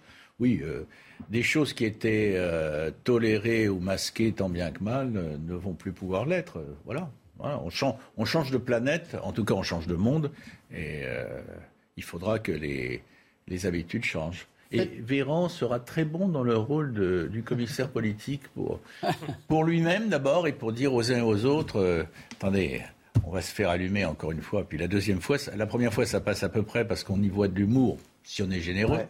La seconde Ça fois, passera pas une seconde Ça fois. passera pas. Donc, euh, vous, pensez, vous pensez qu'Olivier euh, Véran sera vigilant sur la question? Pour lui-même et pour les autres, oui, peut-être un peu. Faites ce que je dis, mais pas ce que je fais, ça ne passe plus, Non, ça, ça euh, pas. Jean-Michel Non. Fauvergue? Non, ça ne passe plus. euh, ça, ne, ça ne- ça ne passe plus du tout. Euh, le, on est, on est venu à un état euh, qui, qui, qui doit être modeste et qui, on est, en, on est en période de difficulté. On a eu le Covid, on a, une guerre euh, sur le sur le secteur euh, européen. On est en, période de, en de crise avec avec la avec l'inflation, euh, on va nous demander des, de, de, de, de faire euh, des économies d'énergie et c'est bien normal. Euh, et c'est bien normal que les Français fassent des économies d'énergie. C'est bien normal que les entreprises euh, et, et les commerces ferment leurs portes. Donc il faut que tout le monde fasse ça. Et, et c'est sûr que les ministres et les, et les, et les élus euh, vont être les premiers épinglés là-dessus. Mm. Donc là, on parle de, on parle de ministres, et, mais on, on peut aussi s'intéresser aux, euh, aux communes, euh, aux intercos, euh, aux agglomérations, etc. Tout ce qui est et, et aux, che- aux- aux chefs de, de- de certaines, de certains services aussi. Donc il faut euh, véritablement baisser un peu de niveau. Et d'ailleurs, on pourrait concevoir euh, sur des petits déplacements qui vont de l'Assemblée nationale, par exemple, au- du Sénat au ministère, on pourrait concevoir tout simplement des, des voitures électriques. François Steinville? C'est- Euh, Sur ce, ce- finalement ces, ces ministres qui demandent aux Français de faire des efforts sur différents sujets, mais qui ne les font pas eux-mêmes Oui, je pense que ça, bien évidemment que c'est insupportable. Euh, bien évidemment qu'on pourrait euh, attendre d'abord euh, de, nos responsables politiques une exemplarité et une, similitude absolue entre l'énoncé de, de leurs paroles et puis de, leurs actions et de leurs actes. Et malheureusement, c'est trop peu souvent le cas. Vous évoquiez le, le fait que justement dans, dans ce temps euh, de sobriété euh, dans lequel nous entrons, euh, les, les ministres pourraient faire des efforts et pourraient euh, circuler sur des petits trajets euh, en voiture électrique. Je pense que c'est déjà le cas pour la plupart, mais ils pourraient tout simplement prendre euh, leurs pattes et, et faire les euh, 600 mètres entre le ministère de l'écologie et celui et, et l'Assemblée nationale. Très honnêtement, euh, euh, aussi, hein. oui, il y a- bien sûr, il y a des questions de sécurité, mais bon, on les voit parfois aussi courir. On voit que dans d'autres démocraties, je pense aux Pays-Bas, le Premier ministre circulant en vélo euh, euh, sans, sans, sans peine. Donc voilà, peut-être que ça fait partie des, des efforts qu'ils pourraient faire pour des, pour des petits trajets. Merci et pardonnez-moi, Raphaël Steinville, je vous ai- il paraît que je vous ai appelé François. Oui, oui c'est un, confirme, je confirme. mix. Il est, resté, il est- il est resté de marbre. hein. J'ai remarqué que. J'ai pas voulu vous. Il vous, attend- il vous attendait à la fin. À la Voilà, fin. c'est fait. Très bien, bah, pardonnez-moi. Voilà, Raphaël Steinville qui reste bien sûr à- à- avec nous pour la suite de la belle équipe. Dernière partie de notre émission euh, dans un instant et nous reviendrons sur le déplacement euh, du ministre de l'Intérieur, Gérald Darmanin, à Lyon ce samedi. Ce sera dans un instant en direct évidemment sur CNews. À tout de suite. La belle équipe euh, du week-end de retour euh, en direct sur CNews. Il est 16h30 avec toujours Jean-Michel Fauverc, Dominique de Montvalon, François Bersani et Raphaël euh, Steinville. On va revenir sur le déplacement de Gérald Darmanin à Lyon, le ministre de l'Intérieur à la rencontre des policiers blessés, mais aussi des habitants du quartier de la Guillotière. Ce sera dans un instant, juste après le Flash Info, le rappel des titres. Avec vous, Clémence Barbier. Le Conseil constitutionnel valide la nouvelle loi sanitaire alors qu'une soixantaine de députés insoumis avaient déposé un recours bloquant sa promulgation. Ce nouveau texte de loi permet un possible contrôle sanitaire aux frontières et un test de dépistage au Covid négatif en cas seulement d'apparition d'un nouveau variant particulièrement dangereux. Bison Futé avait annoncé la couleur, c'est noir dans le sens des départs. Les juilletistes et haussiens se croisent sur la route mais aussi dans les gares. La SNCF attend un million de voyageurs dans ses TGV et intercités ce week-end, l'un des plus chargés de l'année. La plupart des TGV d'ailleurs affichent complet.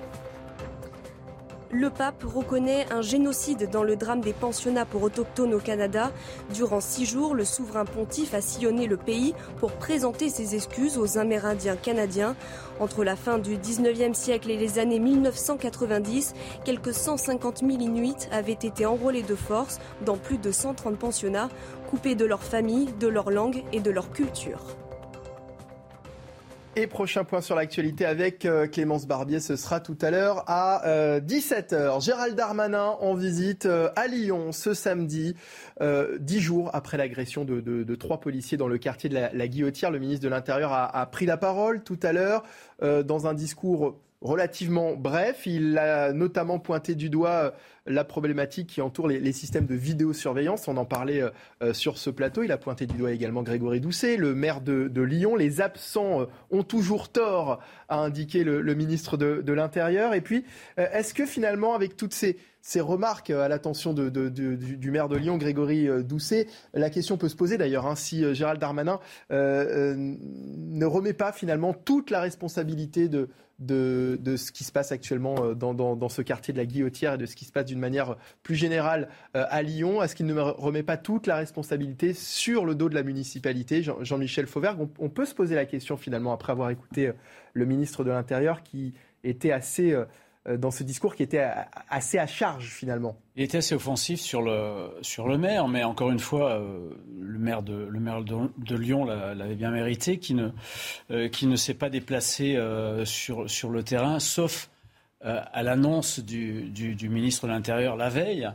Euh, les gens, les, les, les, les, gens qui habitent ce quartier attendaient cette, euh, cette visite-là. Et puis le, le, maire, un maire est toujours un élu de proximité. Normalement, il doit être beaucoup plus proche de ses, de ses euh, concitoyens que, que, l'a été ce, maire de Lyon. Et puis autre chose, il a peu travaillé avec ses équipes municipales. non seulement la police municipale on l'a vu qu'il a cantonné à des horaires matinaux, comme si euh, la criminalité euh, s'arrêtait à midi ou à, 13 heures. Et, fort peu travaillé aussi avec ses autres services municipaux dans des quartiers qui ont besoin d'être rénovés, d'être végétalisés, d'être éclairés, d'être lavés, d'être nettoyés. Tout ça fait partie de la sécurité. En réalité, mmh. les manettes de la sécurité, la sécurité doit être locale où elle n'est pas. et, évidemment, que la police nationale et les moyens du ministère de l'Intérieur se surajoutent à ça. Et il faut bien évidemment les faire, les, faire coïncider et coordonner. Mais le premier acteur de sécurité au local, euh, c'est le, le, maire. C'est le maire. Et vous le disiez, euh, avec son commissaire de police éventuellement. Mais c'est le, premier, le premier acteur et le premier magistrat c'est le maire. Le maire de Lyon qui, vous le disiez, hein, s'est rendu la veille dans le quartier de la Guillotière. Il s'y était peu rendu. Euh, contraint et forcé, visiblement. Contraint et forcé. Il n'était donc pas en vacances, hein, comme a pu le, dire le ministre de l'Intérieur. Non, mais Gérald Darmanin nous, a fait un peu, un peu d'humour et il a taclé, évidemment. Il a, eu un tacle agressif. Euh, sur, euh, sur le maire, mais les, la, réalité des choses, c'est que euh, non seulement ce maire-là, mais aussi d'autres types de maires, je pense en particulier à Grenoble, puisqu'on on, l'a vu aussi récemment, euh, ne sont pas sur de la réalité de la sécurité au quotidien.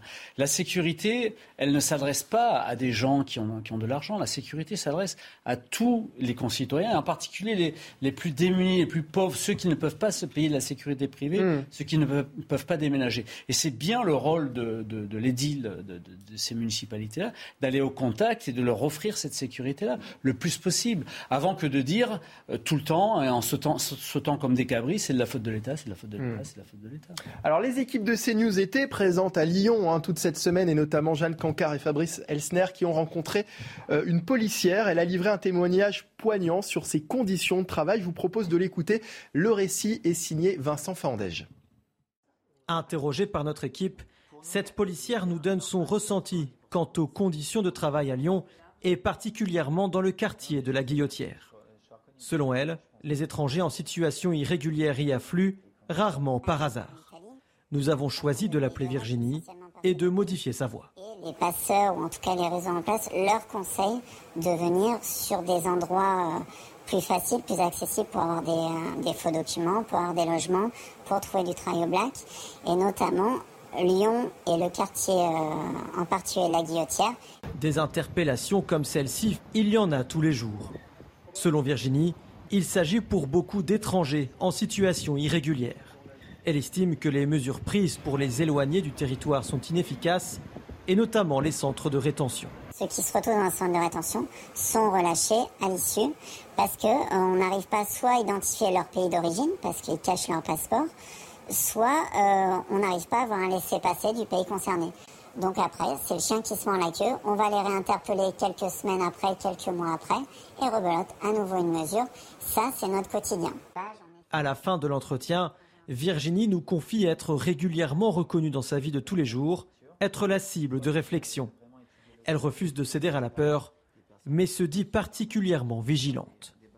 C'est terrible hein, ce que raconte cette euh, policière quand elle explique l'inefficacité des centres de, rétention où les délinquants en situation irrégulière qui s'y euh, euh, retrouvent pour se faire expulser sont finalement relâchés pour des, des situations absurdes, François Bersani oui, oui, c'est un parcours du combattant. Alors, pas de procéder à ces contrôles ou à ces interpellations, mais une fois que l'individu est dans les locaux de police ou de gendarmerie, là, c'est un vrai parcours du combattant pour arriver à la fin ou à la destination que nous souhaitions, euh, à savoir un éloignement quand, bien sûr, les conditions de droit sont, respectées. On, l'a dit déjà sur ce plateau, euh, il y a plein d'embûches. Euh, il y a des embûches sur les mineurs non accompagnés, il y a des embûches sur les mineurs ou majeurs dont on n'arrive pas à établir avec euh, sûreté, le pays de destination. Enfin, ils revendiquent toujours un, pays. Mais après, quand on présente ces individus à l'ambassade ou au consulat d'appartenance, on, nous les, rejette. Donc il y a plein voilà, de, petits, obstacles qui se dressent et qui, au final, donnent des chiffres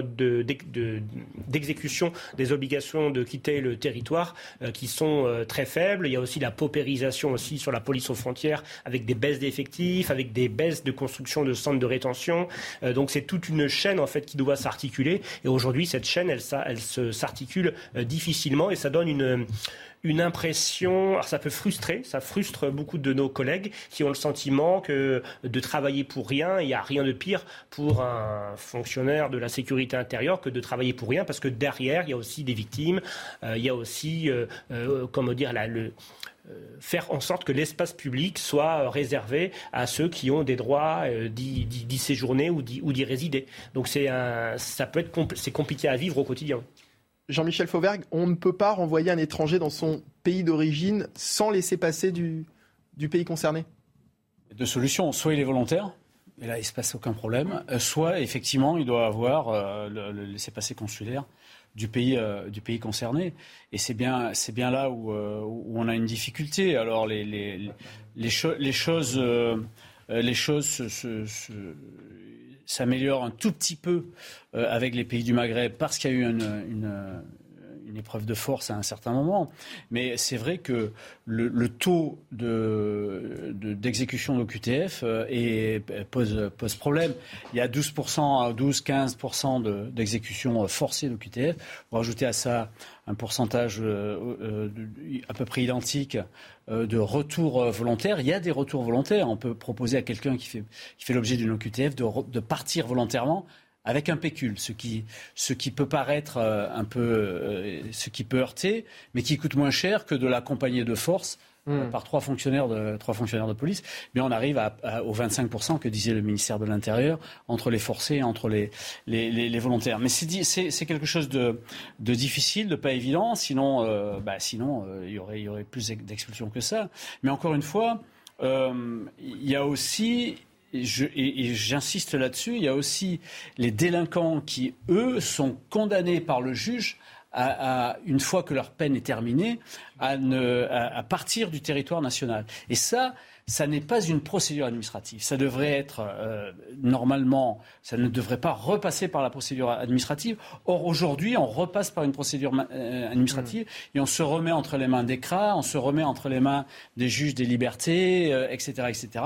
Et au final, on n'arrive pas non plus à exécuter ça, alors que ça serait normalement plus simple entre guillemets quand même à exécuter. Gérald Darmanin qui s'est rendu justement hein, dans un des des centres de rétention qui étaient inaugurés euh, ce matin. Il a promis qu'un un deuxième serait euh, également inauguré euh, prochainement, qu'il y en aurait un, deuxième. Raphaël Steinville, Qu'est-ce qu'on peut faire aujourd'hui clairement? Parce qu'on a vu, voilà, on a les images de Gérald Darmanin euh, tout à l'heure euh, lors de, cette visite dans ce centre de, rétention, mais finalement, cette policière qui nous explique que euh, ces, délinquants se retrouvent effectivement dans, ces, dans ces, ce qu'on appelle ces cras et qui, au final, n'y restent pas je pense que déjà, peut-être, il faudrait simplifier la, procédure. C'est-à-dire que euh, parle de tout à l'heure, on évoquait le fait que euh, ces, euh, ces, clandestins ne peuvent pas rester depuis 90 jours dans ces centres de rétention administrative. mais en fait, la vérité, c'est que la, procédure est tellement complexe. Au bout de, dès lors qu'ils ont été placés en CRA, euh, au bout de 48 heures, il y a le juge de liberté euh, des peines qui est saisi et qui doit fournir un certain nombre de documents, euh, solliciter des, des, enfin, la, procédure est complexe. Ça, recommence au bout de 30 jours. Donc en fait, la plupart du temps, ces, clandestins, ils sont relâchés avant même d'être allés au bout des 90 jours. Donc il faut pouvoir simplifier les choses, sans quoi même la justice, parce qu'on a, beau jeu de pointer du doigt le laxisme des juges, mais en fait la, lourdeur et la complexité de la procédure euh, euh, est aussi fatale euh, à la justice. Et il y a, y, a y a, une autre chose, c'est qu'en même temps que les politiques, le législateur durcit souvent la loi, et vous évoquiez la loi euh, asile et, immigration, euh, elle, elle, renforce les moyens et les dotations, notamment aux, euh, aux associations qui, qui, qui, viennent en aide à ces migrants clandestins. Donc, à la fois, ils essayent d'armer, de réarmer le, le, bras judiciaire, et dans le même temps, ils, ils, ils donnent des moyens, des dotations et des subventions aux, associations qui, euh, qui, viennent aider euh, ces, ces, migrants finalement à rester durablement sur le territoire. Dominique de Montvalon Moi j'ajouterais, euh, le tableau est déjà lourd, mais j'ajouterais la progression très forte depuis quelques temps, quelques mois, peut-être plus quand même, des mineurs non accompagnés parce qu'ils surgissent, ils surgissent, sur le, ils surgissent sur le territoire français. ils ne sont pas toujours mineurs. De toute façon, on n'arrive jamais à savoir exactement quel est leur âge. Mais enfin, disons, c'est sous cette appellation qu'ils sont euh, connus. On ne sait pas d'où ils viennent. On ne sait absolument pas d'où ils viennent. Et euh, il est très difficile de l'établir. Et c'est des éléments, euh, alors je ne suis pas juge, je vais me contenter de dire, gravement perturbateurs dans toute une série de, dans toute une série de lieux français. Une autre affaire dont je voulais vous parler, dont on a pris connaissance ce matin, quelques heures avant la visite du ministre de l'Intérieur Gérald Darmanin, un autre policier a été blessé, toujours dans le quartier de la Guillotière. Un homme à scooter en plein rodéo a refusé euh, le contrôle des forces de l'ordre et a percuté un policier. Il était environ 22h30 ce vendredi soir lorsque les faits se sont produits. Il y a clairement aujourd'hui une mise en lumière sur des faits, on le voit ici, qui se produisent tous les jours, François Bersani. Oui, alors là, on, on, était sur un, fait de rodéo urbain euh, qui a voulu être réprimé par euh, la, la, brigade, anti-criminalité euh, de Lyon. cet individu a, dans un premier temps, fait mine de, se soumettre au contrôle et puis a, réaccéléré en traînant, traînant sur une dizaine de mètres notre, notre collègue qui, bon, heureusement, n'a que des blessures légères et, mmh. superficielles, mais avec une ITT quand même d'un certain nombre de jours. Ben, en Lyon s'était déjà signalé avec le phénomène des, des Dalton, l'occurrence, c'était pas, c'était un rodéo, mais sans Dalton. Mais avec ou sans Dalton, on a aussi ce problème toujours prégnant de l'occupation du domaine public par des auteurs de, de rodéo. Et toujours, comme on le dit, ces forces de police qui interviennent, euh, qui n'écoutent, euh, bah oui, que leur, que le courage et puis euh, le pourquoi de leur recrutement pour garder la paix. Hein. la plupart, nous, nous sommes des gardiens de la paix.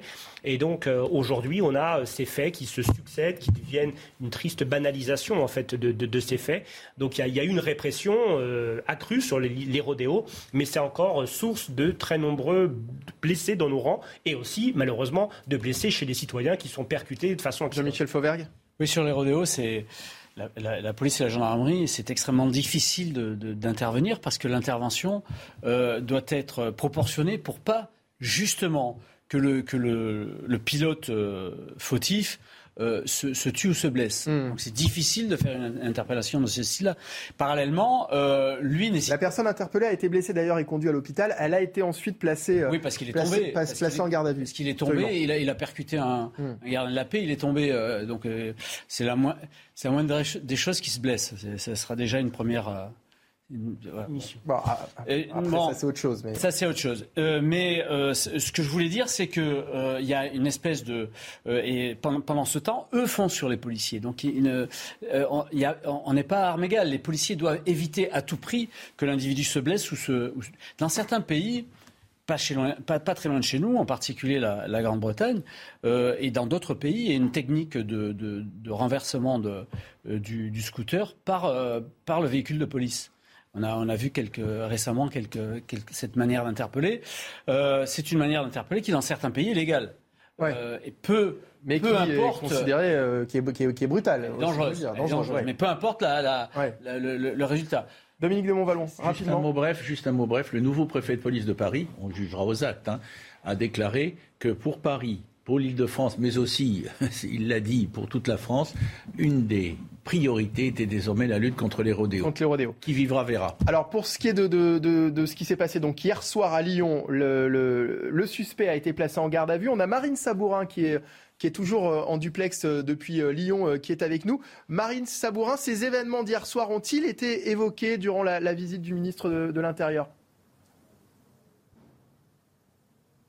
Alors ils ont été évoqués avec les habitants euh, du quartier, mais euh, lors de son point presse, Gérald Darmanin n'est pas revenu euh, sur cet incident qui s'est déroulé hier, vous le disiez, aux alentours de 22h30.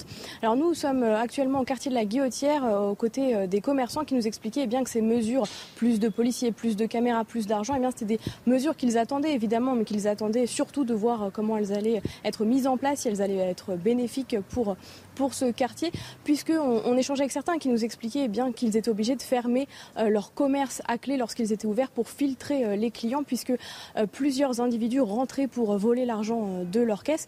Et puis on a également discuté avec ces habitants qui nous disaient, une femme nous disait qu'elle était obligée de venir avec son mari dans le quartier de la Guillotière. Ça fait plus de 20 ans qu'elle côtoie ce quartier, donc elle est obligée de venir avec son mari parce que maintenant elle a une boule au ventre dès qu'elle se rend dans ce quartier qu'elle connaît depuis des décennies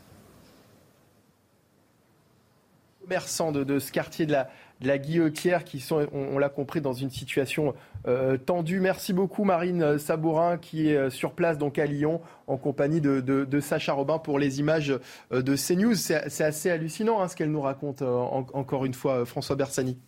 Alors nous, oui, on est malheureusement cette réalité qui s'impose à nous depuis des années ne nous choque, enfin ne nous choque plus. En tout cas, on s'habitue, on s'habitue, on s'habitue à tout. Mais euh, en effet, oui, oui, la, reprise, en fait, tout est une question de reprise de l'espace public par les forces de sécurité euh, intérieure. C'est tout à fait possible, mais pour ça, il faut sur le long terme et le moyen terme occuper, occuper, et que ce ne soit pas du, one shot. Donc c'est pour ça que dans toutes ces villes, parfois où il y a eu des incidents graves, je me rappelle de Dijon, on avait projeté des forces euh, de façon temporaire jusqu'à ce que euh, la marmite ne déborde plus, mais euh, nous, on veut du travail de long mmh. terme et on, se pose aussi la question, euh, on est très satisfait des 300 policiers nouveaux annoncés par Gérald Darmanin. 571, 570 voilà, mais il y avait déjà, il y a eu déjà un acompte en, fait sur les mmh. policiers. Il y avait déjà eu un acompte au cours des dernières, des deux dernières années. voilà, nous, l'inquiétude, c'est toujours si on, projette plein de forces sur Lyon, ce qui est nécessaire, il y a toujours le risque de déshabiller Pierre pour habiller Paul, et c'est peut-être d'autres services qui en attendaient, qui vont être euh, un petit peu euh, désemparés. Mais euh, ça, c'est du, travail qu'il faut mener sur le recrutement. C'est pour ça qu'il faut aussi assurer, maintenir un, recrutement toujours à, niveau stable pour justement faire face à des coups durs comme là. Euh, oui, alors effectivement, plus de policiers euh, sur euh, le terrain, plus de policiers sur le terrain. Faut-il aussi que, les personnes ne soient pas relâchées ensuite? Parce que c'est souvent ce qui se passe. C'est ce qu'on le constat qui a été fait, Raphaël Steinville. C'est toute la question et tout le problème qu'on évoque depuis le, début de l'émission. il faut que l'action des policiers soit suivie d'une action judiciaire qui aille jusqu'à son terme. Sans quoi, tout, le, travail policier des, forces de l'ordre ne sert à à rien et c'est même désespérant pour. Et c'était un peu le, le, le, cri du cœur de, de cette policière qu'on entendait et qui témoignait de manière anonyme, avec un métier finalement qui, qui n'a plus de sens lorsque vous voyez les, les, les prévenus que vous avez arrêtés le matin ressortir dans l'après-midi. Alors, ces annonces de Gérald Darmanin sur ces renforts euh, policiers, c'était tout à l'heure lors de sa prise de parole devant la préfecture du Rhône. On va en écouter un extrait justement. La réponse n'est pas que policière, elle est aussi municipale. Vous avez parfaitement raison. Euh, la préemption des commerces, euh, la propreté, l'urbanisme, le logement. Hein. Encore une fois, j'ai été maire d'une commune. Si vous concentrez toutes les difficultés sociales dans un même endroit, il y a peu de chances que ça se passe bien. Et vous pouvez mettre tous les policiers que vous souhaitez, c'est pas ça qui va résoudre tous les problèmes. Moi, j'en ai parfaitement conscience. Sauf que moi, je suis pas maire de Lyon, je suis ministre de l'Intérieur, donc je m'occupe des policiers. Mais c'est pour ça que je propose cette réunion en commun, parce que tout le monde a une part euh, sans doute de responsabilité. Euh, L'État assume la sienne. Euh, voilà, je souhaite que nous puissions travailler de concert avec l'ensemble des partenaires. Gérald Darmanin n'est pas maire de Lyon, il est policier, il vient pour constater et euh, finalement... il est ministre de l'Intérieur. Pardon, il est policier. Euh, Gérald Darmanin n'est pas maire de Lyon, il est ministre de l'Intérieur et il vient pour amener euh, du concret et il vient pour amener effectivement des effectifs de police et il le fait. Dominique de Montvalon. Et il le fait. Et il le fait. On verra. On verra. Je, mon voisin a entendu cela et, entend ça avec de façon positive. Alors c'est pas moi qui vais dire. C'est au pied du mur qu'on reconnaît le maçon. Donc absolument. on, Expression connue, mais, vous avez raison. au moins, il y, a des briques devant le mur, donc. Euh, on va il, faut que les il faut que les parpaings soient bien jointés, mais si on arrive à ce jointage. Il se passe, il s'est peut-être passé quelque chose aujourd'hui à Lyon. Et on suivra ça. On suivra ça avec attention. Euh, merci euh, à, vous quatre d'avoir été avec nous cet après-midi. Jean-Michel Fauvergue, cofondateur initiative sécurité intérieure, Dominique de Montvalon, éditorialiste politique, François Bersani, porte-parole unité SGP Île-de-France, et puis Raphaël Steinville, euh, rédacteur en chef Valeurs Actuelles. À bientôt, messieurs. Restez avec nous, l'actualité continue sur CNews. Dans un instant, ce sera Punchline présenté par Elodie Huchard. Moi, j'aurai le plaisir de vous retrouver demain à partir de 14h pour une nouvelle édition de la belle équipe du week-end sur CNews, évidemment. Bye bye.